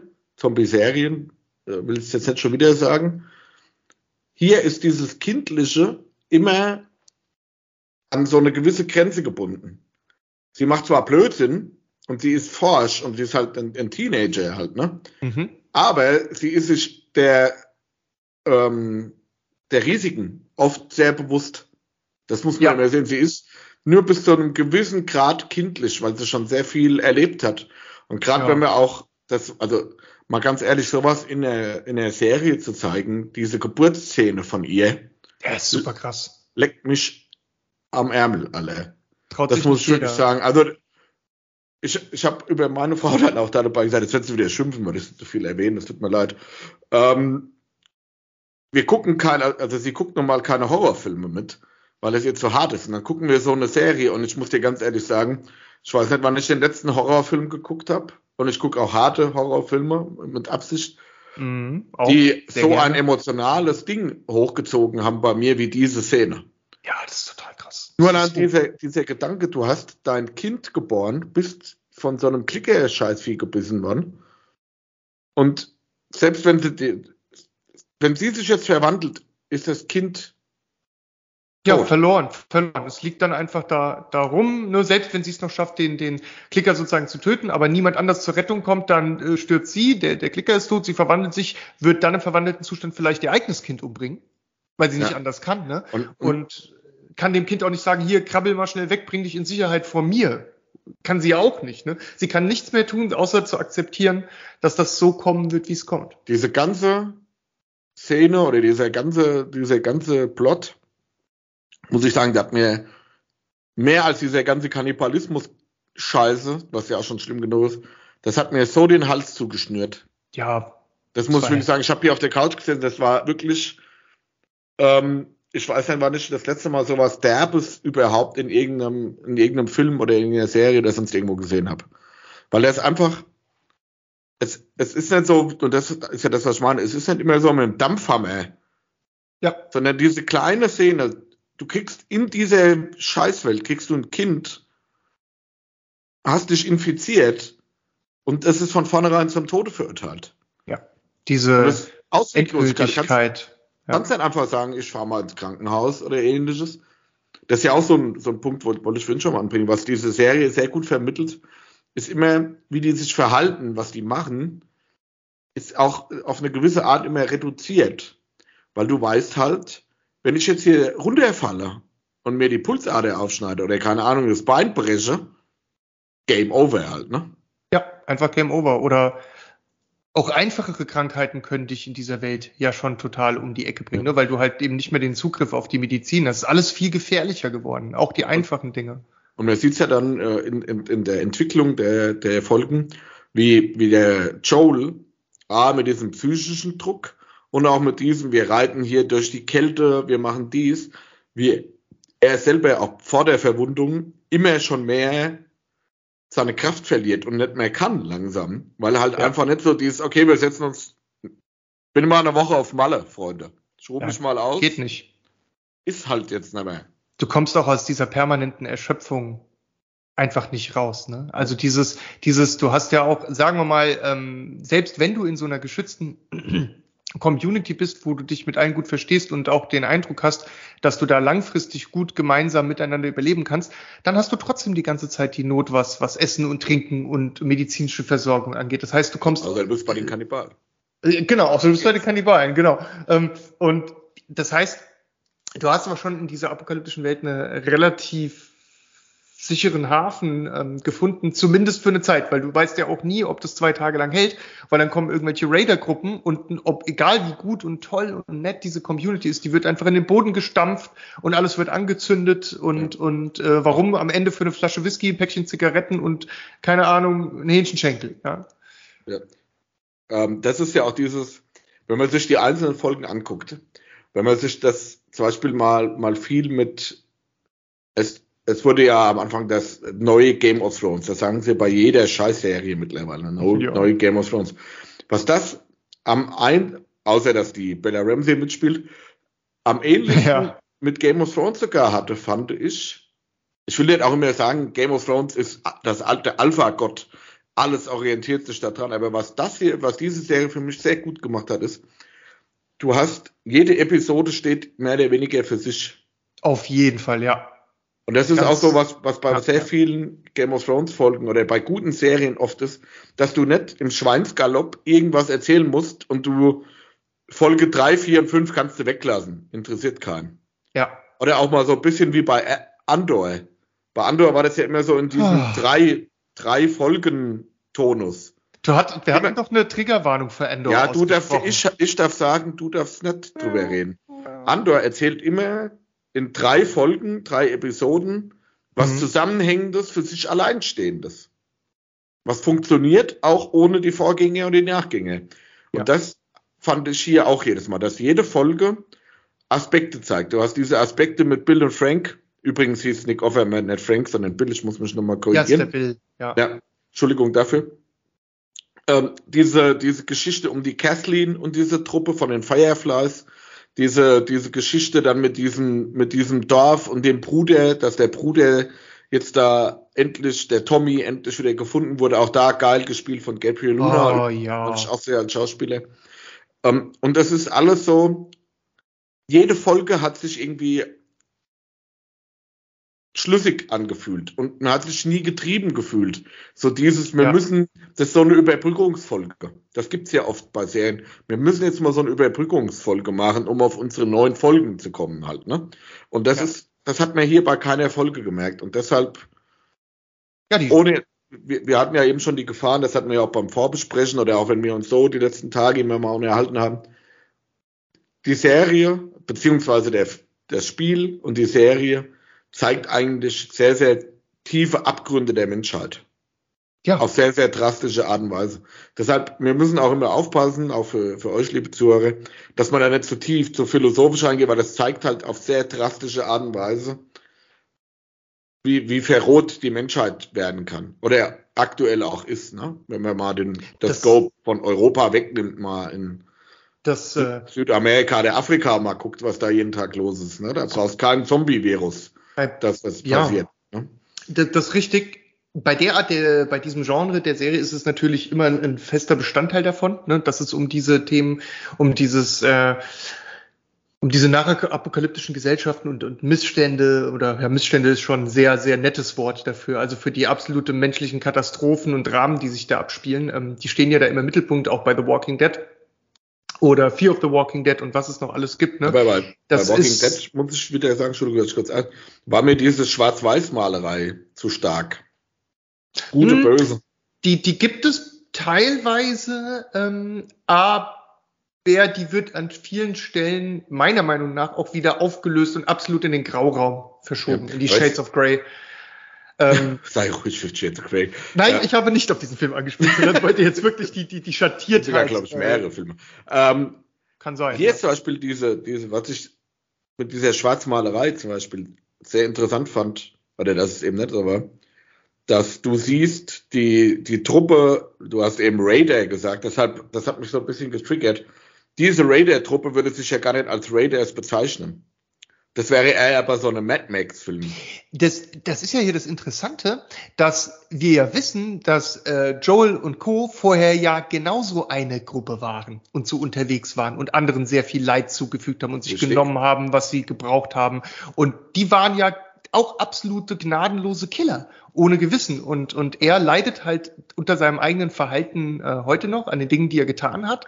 Das kann er nicht überwinden. Und, und auch alle, die mit dabei waren, ähm, kommen nicht so richtig darauf klar, was für Bastarde sie halt gewesen sind, ne? wie schrecklich sie sich verhalten haben und welches Leid und Unglück sie halt über andere äh, gebracht haben, bis sie halt, und da, das, das schließt sich so ein bisschen der Kreis wieder, sie waren halt in einer kleinen Gruppe unterwegs, die gut funktioniert hat, mit diesen Spielregeln, ja, wir reißen alles an uns, wir gehen über Leichen, um zu überleben, bis sie dann irgendwie in der Community ankommen, die äh, größer ist, schon wieder etwas festere, ähm, evolutionärere soziale Strukturen und Regeln hat, die so ein bisschen an die Welt davor erinnern. Und erst dann ebbt, ebbt das Verhalten wieder ab und geht weg.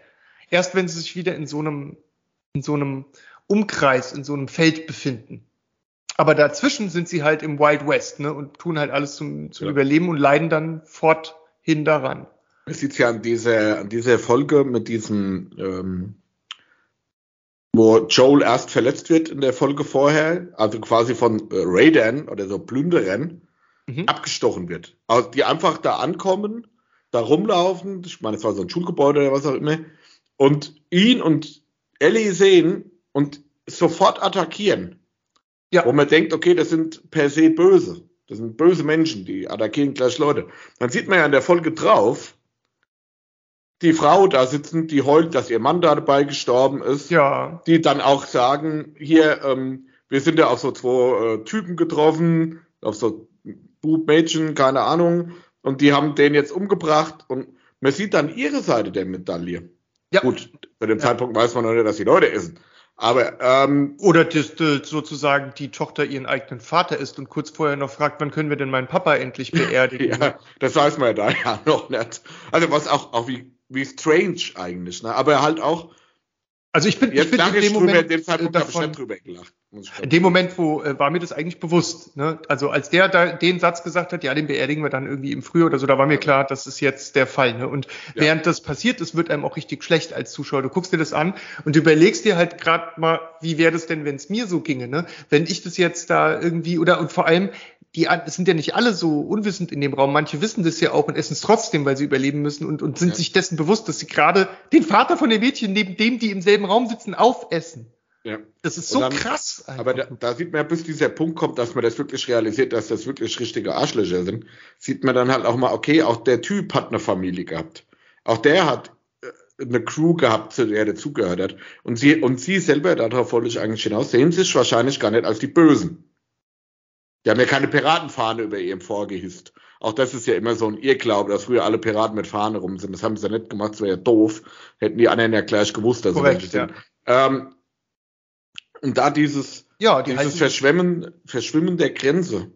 Ja. Und dann natürlich du merkst ja, ja auch, dass, ähm, dass es öfter mal so ein bisschen soziale Konflikte zwischen dem Leader dieser Gruppe und seinen Untergebenen gibt, die nicht mehr ganz so vertrauensvoll auf alles, äh, was er tut, reagieren, weil sie ihn halt auch ein bisschen durchgeknallt finden und zu sehr so religi religious crazy guy, ja, und ne?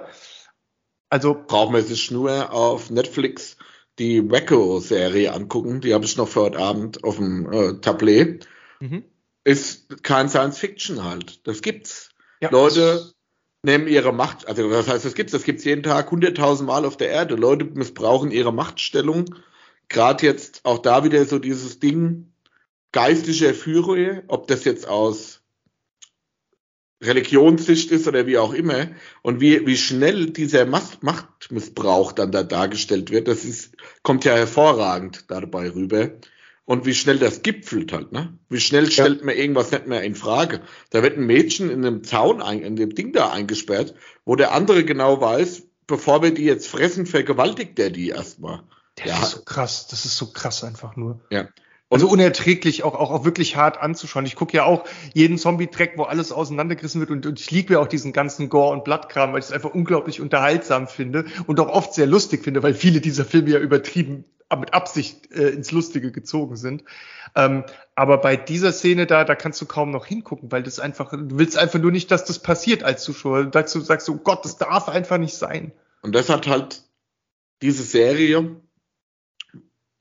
muss ich sagen, hat da vom, vom Production Value, von den Schauspielern, von, von dem Setting, von der Wertigkeit, auch diese hervorragenden CGI-Effekte, die da drin sind, oh, wie diese ja. Städte dargestellt oh. sind, wie dieser Verfall dargestellt wird. Oh, da ich weiß, worauf du hinaus willst, lass ja, ja. zu Ende führen. Ja. Hat das die Benchmark ganz nach oben gelegt. Also ich glaube, in ein paar Jahren wird diese blöde Floskel, das ist so ähnlich wie Game of Thrones, das ist das neue Game of Thrones, vielleicht dann umgewandelt in das neue Last of Us. Das ist das das neue Last of Us? Weil es hat für mich, auch wenn klar es ist nur eine Staffel, keine acht oder neun wie bei großen Franchises, aber das hat für mich die Benchmark so, so hochgelegt. Wahnsinn, muss ich wirklich Ab, sagen. Absolut, das hatten wir auch eingangs heute erwähnt. Ich bin da ganz deiner Meinung. Für mich hat das äh, auch eine neue Messlatte ähm, definiert und ähm, die, die schon vorher da war, na, weiter nach oben gepusht. Das ist jetzt was, an dem man sich ähm, orientieren und ausrichten muss, ob man es genauso gut gemacht hat oder schlechter gemacht hat, wenn man Sachen abliefert. Ähm, Du hast mich natürlich total getriggert, aber das wusstest du auch schon mit dieser ja. CGI-Nummer. Ähm, es gibt ja, ähm, ich, ich, weiß gerade nicht mehr auswendig exakt, in welche Episode es passiert. Ist es die Please Hold My Hand, äh, also die, die, die vierte? Ähm, könnte sein, dass es die vierte war wo sie auf der, oder die fünfte, wo sie auf der Flucht sind und dann äh, der Ertragen und Überleben heißt. Ah, genau, Endure and Survive, ja, ja, genau. Und übrigens auch eine der bestbewertetsten äh, Folgen aus der Serie mit 9,4 bei IMDb.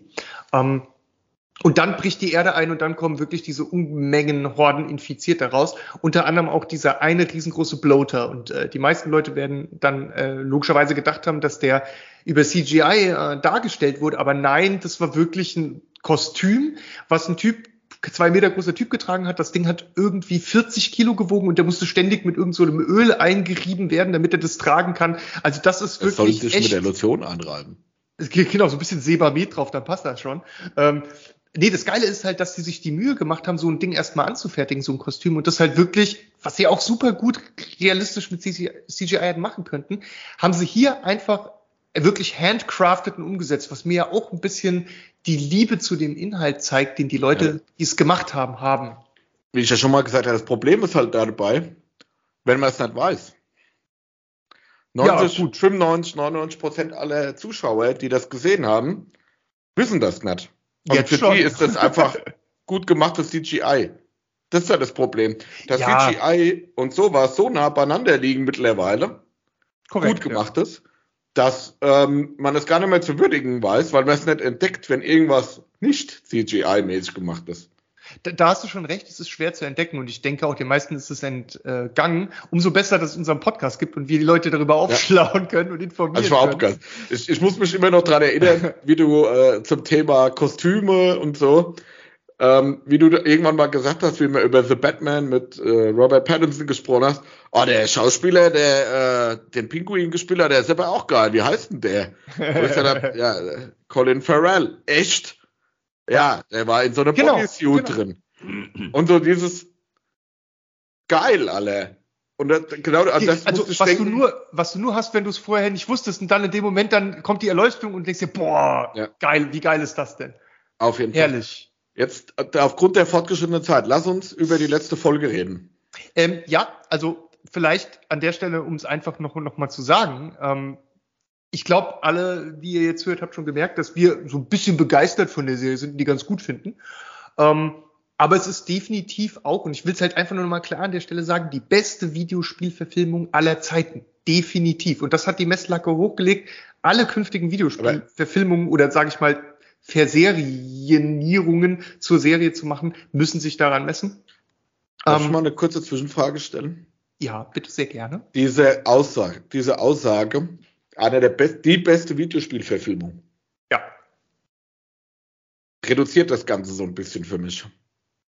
Das hm. ist für mich eine der besten Serien, die sogar eine Videospielverfilmung ist. Weil deshalb, ich habe auch schon ein paar Mal auf dem Satz vorher rumgedacht. Hm.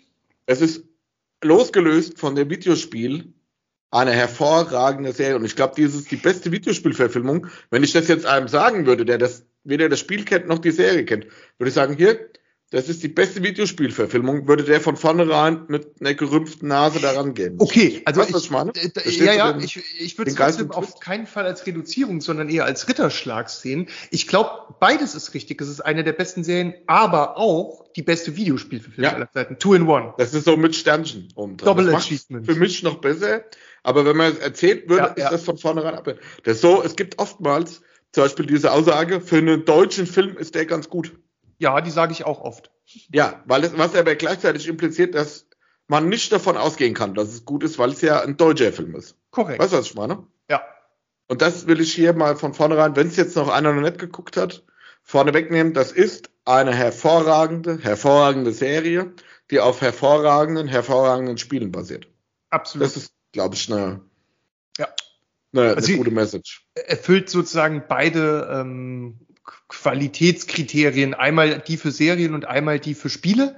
Ähm, gibt ja auch andere, die, also, also kann man jetzt nicht ausführen, dafür haben wir heute nicht mehr die Zeit, aber es gibt ja auch das ursprüngliche Tomb Raider und dann hat jemand nochmal später gesagt, okay, das waren irgendwie die 90er und so weiter und wir müssen das jetzt Tomb Raider auch mal anders denken und dann gab es diese neue Spieltrilogie, die auch hervorragend ist und meiner Meinung nach total underrated ist, immer noch, ähm, wo man mal die Lara Croft ein bisschen zerbrechlicher und von der anderen Seite auch äh, gezeigt hat, mit, mit einer, aus einer anderen Perspektive.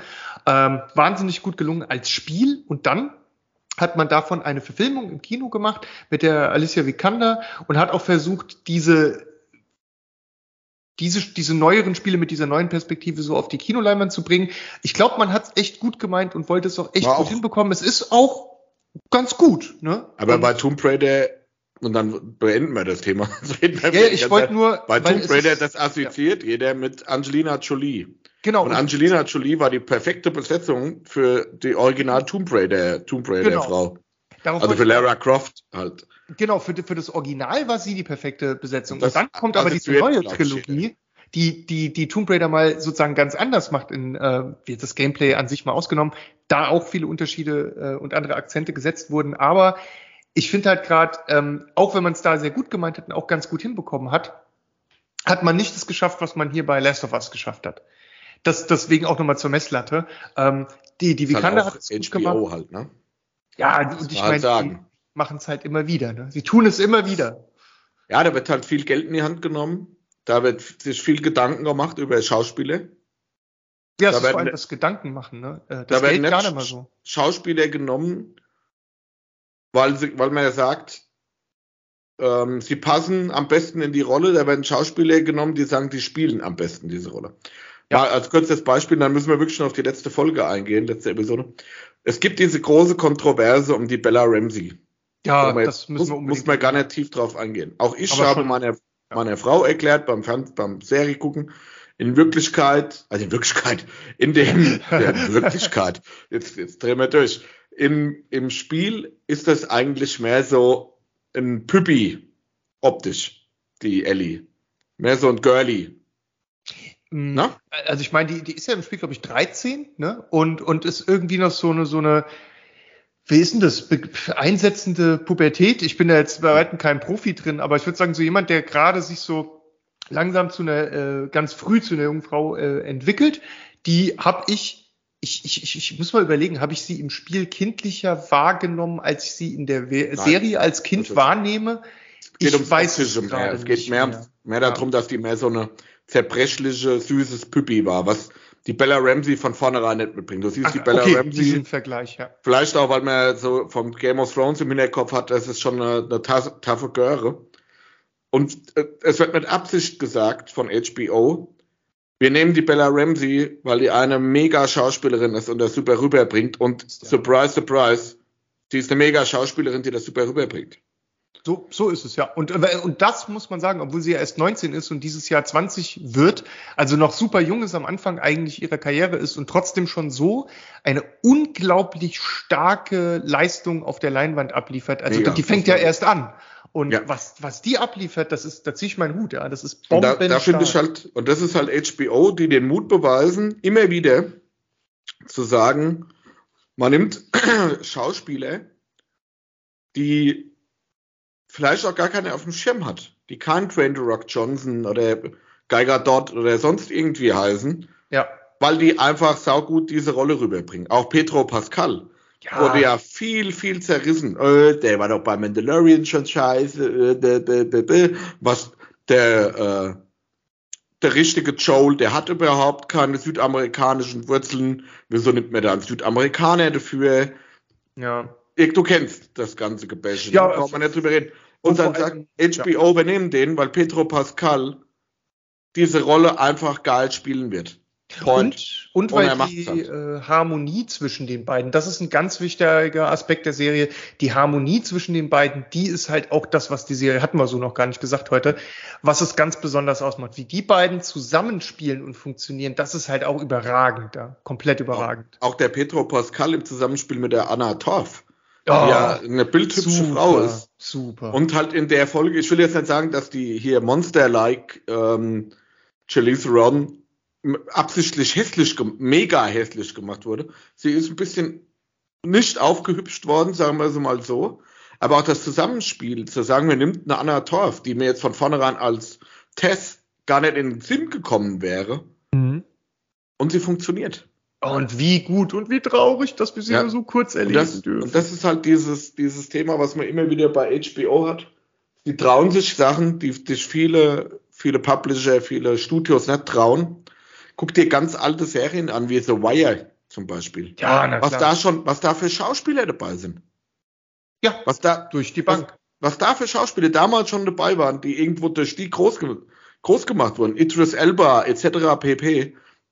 Nochmal, ist mir jetzt direkt als Spontanbeispiel eingefallen, die da schon dabei waren.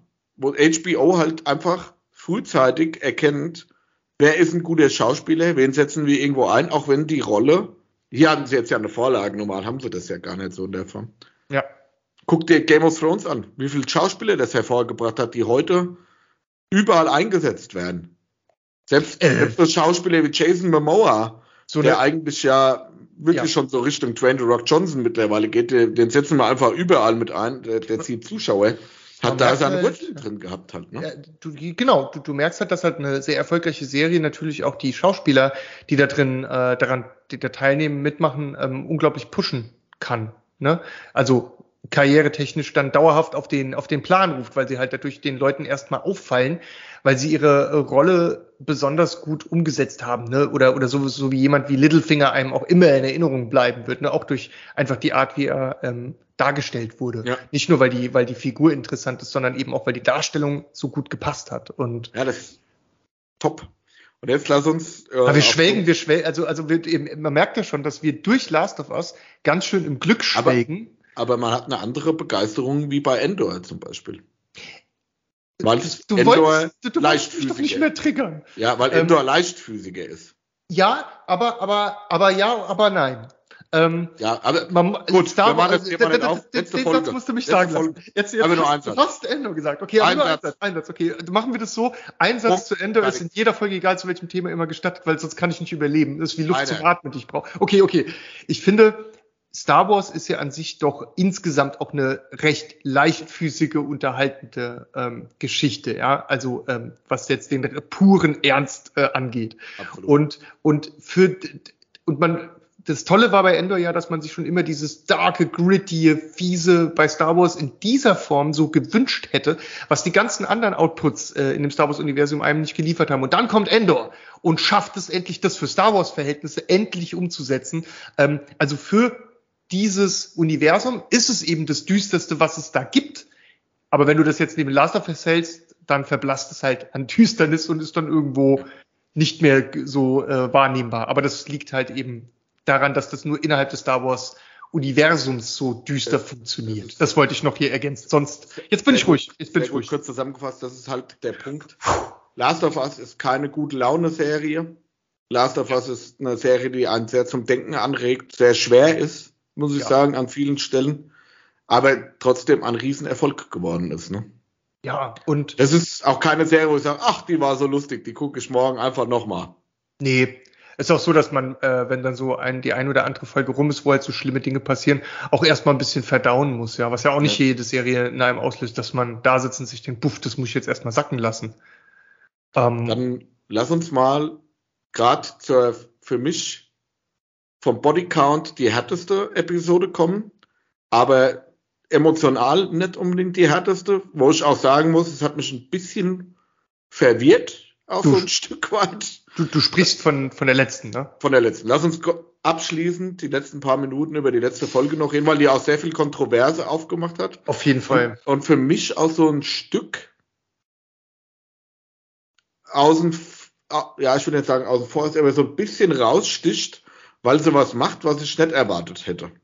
Ähm, die letzte Episode Look for the Light ist als Spieler weißt du ja schon, als wenn du das gespielt hast, weißt du ja schon, was passiert. Und ähm, ist es im hab, Spiel genauso, ja?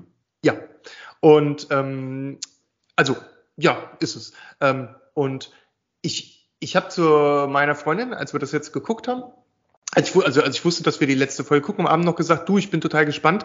Ähm, ziehen Sie jetzt das, was zum Schluss passiert, in die nächste Staffel mit rein? Machen Sie das irgendwie Cliffhanger-mäßig werden? Oder, oder werden Sie sozusagen wirklich den Inhalt des ersten Spiels auch wirklich mit der letzten Serienepisode von Staffel 1 abschließen. Ich habe es mir sehr gewünscht, dass es passiert und habe es dann auch bekommen und war total glücklich darüber, weil es damit eine runde Sache ist. Und theoretisch, wenn jetzt irgendwas passieren würde, dass die aus irgendwelchen Gründen eine Staffel 2 nicht machen können, irgendwas passiert halt, ne, keine Ahnung, es gibt eine Cordyceps-Infektion und es werden keine Serien mehr produziert, dann steht die Staffel 1, die man sich dann in der Apokalypse noch angucken kann, für sich und ist eine runde Sache ne? und nicht gekliffhängert oder irgendwie ausgelagert auf zwei Staffeln, was man ja mit dem ganzen Inhalt auch durchaus hätte machen können.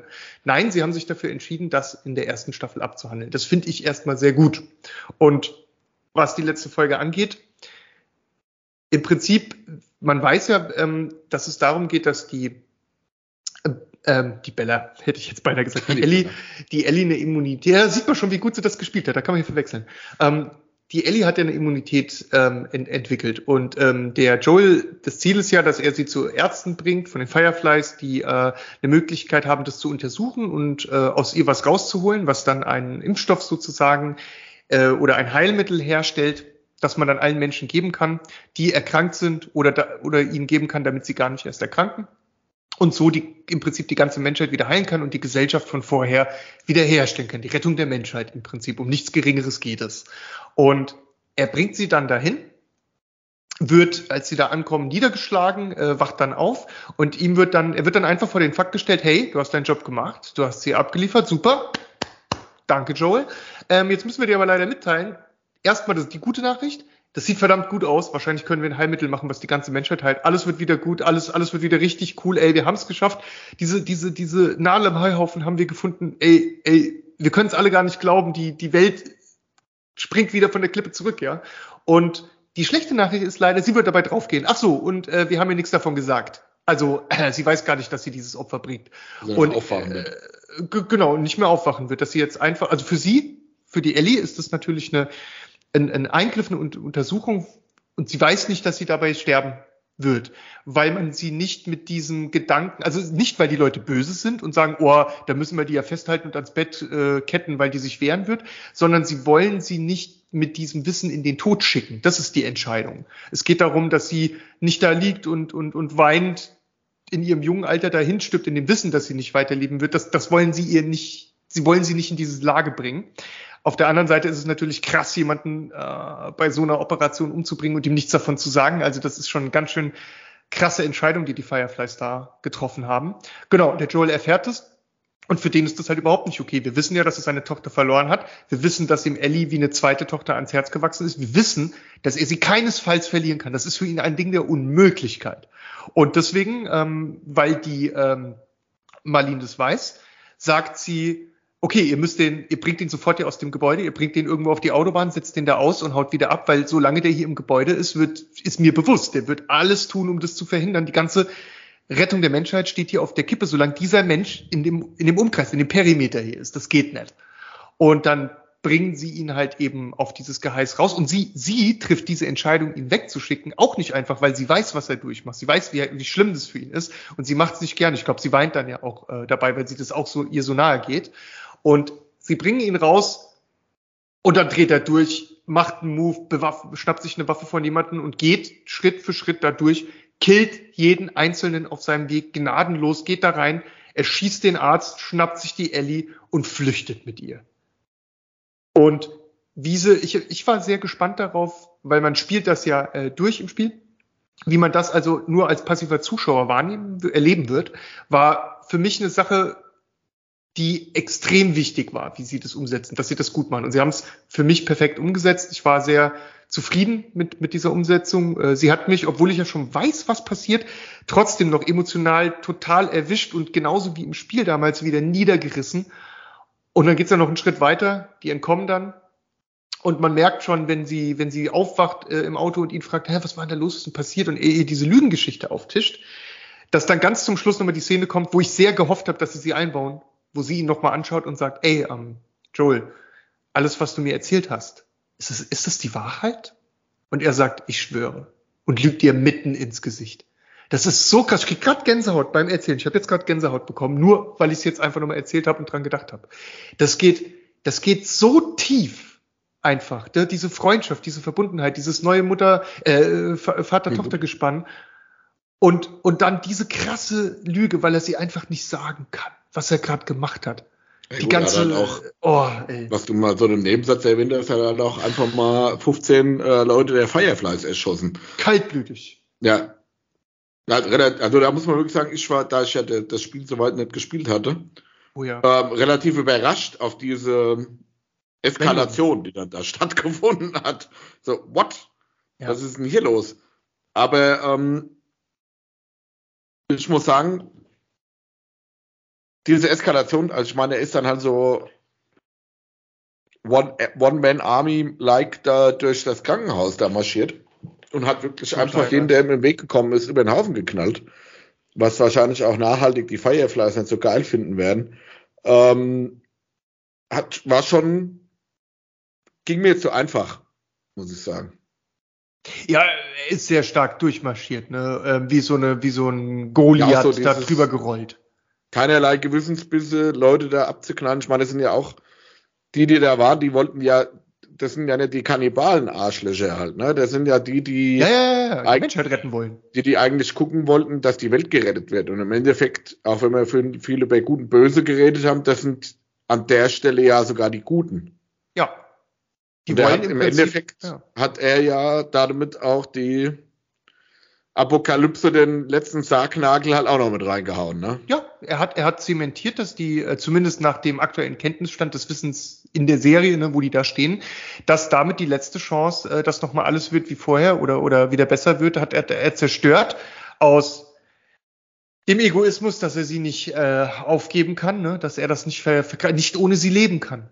Und, ja, aber und, jetzt, jetzt gehe ich nochmal einen Layer tiefer. Vielleicht mit dem Wissen, dass nachdem wie das ja, wie, wie lang ging das da? Über 20 Jahre, ne? Von ja. Ausbruch der Apokalypse bis zu dem Zeitpunkt. Ja, das ist in, im Spiel nochmal ein äh, anderer zeitlicher Abschnitt als dann in der Serie. Ähm, da geht's nämlich dann bis in die 2030er und so, aber gut, das ist jetzt auch irrelevant. Ja, ja. es ist ein längerer Zeitraum. Ja. Dass das überhaupt nicht mehr umkehrbar ist, dass man zwar dann sagen kann, okay, man ist zwar immun gegen diese Zombie-Scheiße, aber was die Menschheit da getrieben hat, über 20 Jahre lang, ist eh nicht mehr umkehrbar. Es wird nicht mehr so, wie es vorher war. Ja. Das sind ganz geringe Chancen. Ähm, Gar keine. Gut. Wie willst du denn die, über welches Restatulationsverfahren wollen nee. wir denn die Kannibalen wieder dann äh, dazu an Bord holen? Ja, wobei, ähm, wobei man, man, da würde ich sogar vielleicht, äh, obwohl wir vielleicht nicht mehr ganz dafür die Zeit haben, aber ich glaube, wenn äh, die Leute haben das ja, äh, diesen Kannibalismus aus einer gewissen sage jetzt mal vorsichtig, Notwendigkeit betrieben. Und wenn du denen jetzt einfach sagst, nee, ihr müsst es nicht mehr machen, ihr könnt jetzt wieder ganz normales Schweinefleisch oder so bekommen, dann würden die davon ablassen und das machen. Ja, aber trotzdem, es ist ja trotzdem gemacht worden. Sie haben ja Leute mit dem Hackebeil auf dem. Ja, ja. Du kannst ja so Menschen nicht mehr. Das Trauma geht nicht mehr weg. Ja, würdest du den, den Kannibalen von Rodenburg ähm, als Nachbar haben wollen? Oder als Nur weil er dann sagt, ach ja, ihr übrigens, ich war jetzt zehn Jahre im Gefängnis, weil ich da den einen Kollegen aus dem Internet gegessen habe. Ich mach's nicht mehr. Ich, ich habe jetzt doch wieder also, mehr Bock auf Lachs und Hühnchen. Letztendlich ist es eine Notwendigkeit. Also klar hätte ich natürlich Angst, aber letztendlich ist äh, es eine Notwendigkeit, wenn man wenn man die Welt wieder halt zusammenbringen will, äh, dann dann muss man solche Vertrauensrisiken, denke ich, eingehen, weil sonst wird es nie funktionieren. Ich glaube, so die Metaebene dabei könnte schon sein, okay, die Menschheit ist eh nicht zu retten. Ist eh im Arsch alles. Dann rette ich wenigstens ein Leben. Das könnte, könnte natürlich auch irgendwo in ihm vorgegangen sein, wobei ich äh, denke, dass, dass es halt wirklich der, der Verlust von seiner Tochter war, dass er sowas nicht nochmal mhm. ertragen kann, nachdem es überhaupt jemand geschafft hat. Also nachdem er ein Arsch war, gemordet hat und das alles, diesen ganzen Dreck am Stecken hat und so, dass es noch jemand schafft, äh, so durch ihn durchzutrinken, Liebe und, und, und Humor und Witz wieder in ihm zu wecken, ihn zurück ins Leben zu holen, ne, das, das kann er einfach nicht. Das, ja. Ja, das ist emotional auf alle Fälle nachvollziehbar. Ich wollte nur nochmal diese ja, Meta-Ebene ja. aufmachen. Und es ist auch schön zu wissen, dass, ähm, liebe Zuhörer, falls jemand irgendwo, jemand hat, der resozialisiert werden will, bei Tobi im Haus ist noch Platz. Tobi, Tobi vergibt und vergisst alles. Haben wir gerade genau. gelernt. Auch wenn man Leute aus dem Internet gegessen hat oder ähnliche Geschichten gemacht hat. Tobi hätte dann zwar Angst, ja. aber man könnte ihn schon da wohnen lassen. Ich würde das ist schon okay. Ich würde zumindest dafür sorgen, dass der Kühlschrank immer schön voll ist. er vielleicht auch. Und der fängt auf der ersten Etage an. Ähm, ich habe Angst, Martin. Aber, ähm, also auch da, falls jemand irgendwo äh, Kannibalen im, im Freundesfamilienkreis hat und nicht weiß, wohin. Ach, la lassen wir das lieber mal. Zumindest wenn, Apo wenn Apokalypse ist, dann können wir nochmal drüber reden. Ja, aber es war ja nach der Apokalypse. Okay, wenn es nach der Apokalypse ist, können wir darüber reden, aber nicht, nicht vorher, nicht vorher. Ist ja, also auch die Frage, ist ja auch die Frage, wie viel von uns gibt's noch nach der Apokalypse? Auf einer Skala von 1 bis 10, wie gut vorbereitet siehst du dich aktuell? Ähm, auf, äh, wenn's, wenn die Apokalypse kommt. Ähm, ich jetzt würde sagen, kommt, jetzt sofort jetzt morgen, nachher sofort gleich. morgen, später gleich, nach der Ende des Podcasts, nach dieser Episode. Ähm, ich würde sagen, ähm, semi gut gepreppt. Das, ha, ha, wie, wie gut sind deine Skills im Feuer machen? Kann ich. Ich habe sogar äh, so Zündstein und Feuerdings äh, hier. Kann ich.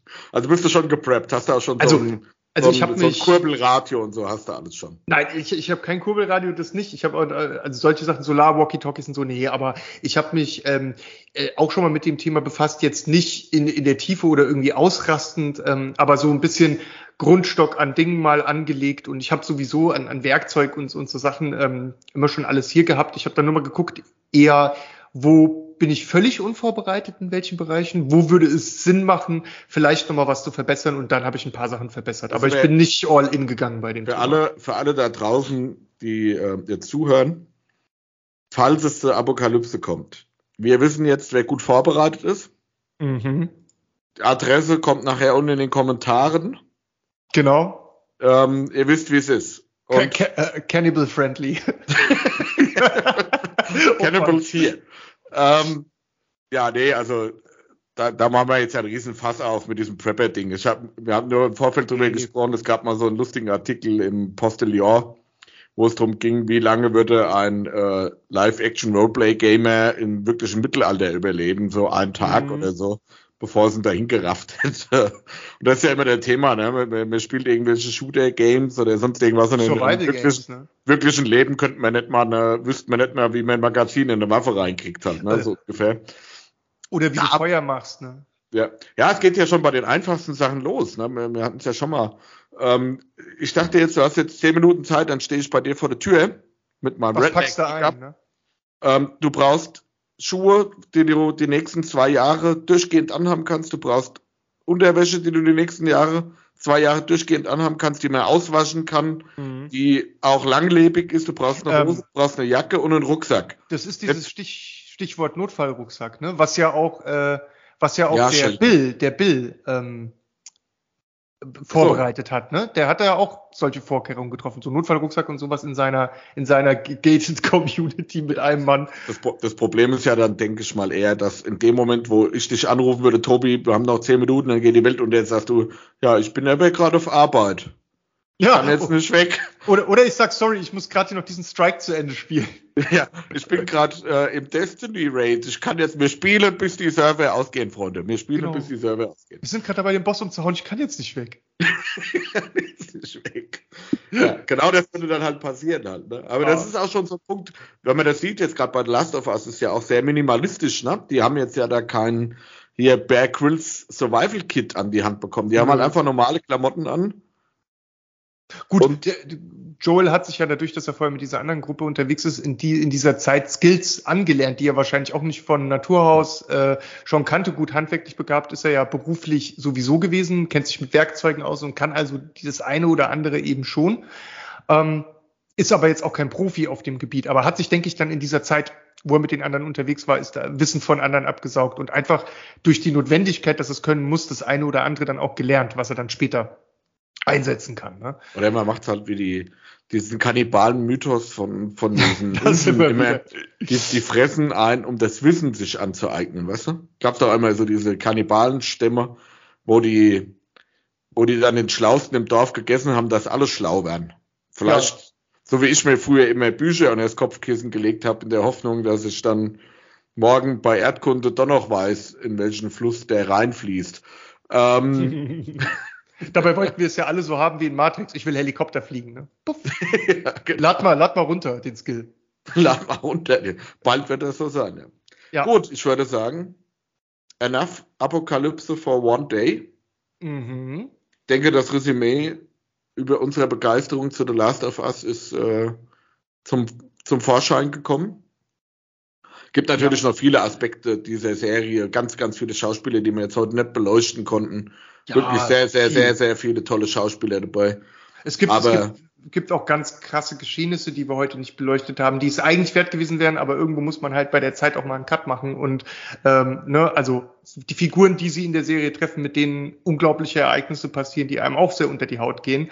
Aber ähm, ja, ist irgendwo es, auf eine, irgendwo, auf eine ja. Episode beschränkt.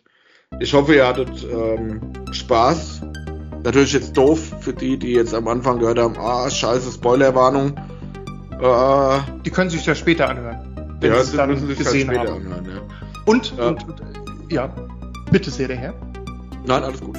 Ich, ich wollte nur sagen, ähm, auch wenn jetzt die Outro-Melodie schon im Hintergrund am Laufen ist, wollte ich ja eigentlich, eigentlich zu Beginn der Folge, hab's dann voll verrafft, ähm, darauf hinweisen, dass wir ein neues Intro haben und ähm, ich hoffe, es gefällt euch. Wir finden es super cool, haben es uns schon x-tausend Mal angehört und finden es immer noch super cool und wir hoffen, dass ihr es auch ähm, prima findet und dass es euch gefällt, wie wir unsere Folgen ab jetzt künftig einleiten werden. Ja. Das war mein Wort zum Sonntag, Tim. Wort zum Sonntag. Dann, wir sehen uns bei der Apokalypse. Oder halt in drei Wochen, wenn wir die nächste Episode machen. so sieht's aus. Schönes Schlusswort. Das können wir eigentlich gut. immer, das können wir immer als Schlusswort verwenden. Weil es gibt keine anderen Möglichkeiten. Mit der Apokalypse oder wir machen in drei Wochen wieder eine Folge. So sieht's aus. Hand ja. So machen wir es. Okay, dann bleibt pilzfrei. Gehabt euch wohl. Bis demnächst. Ciao.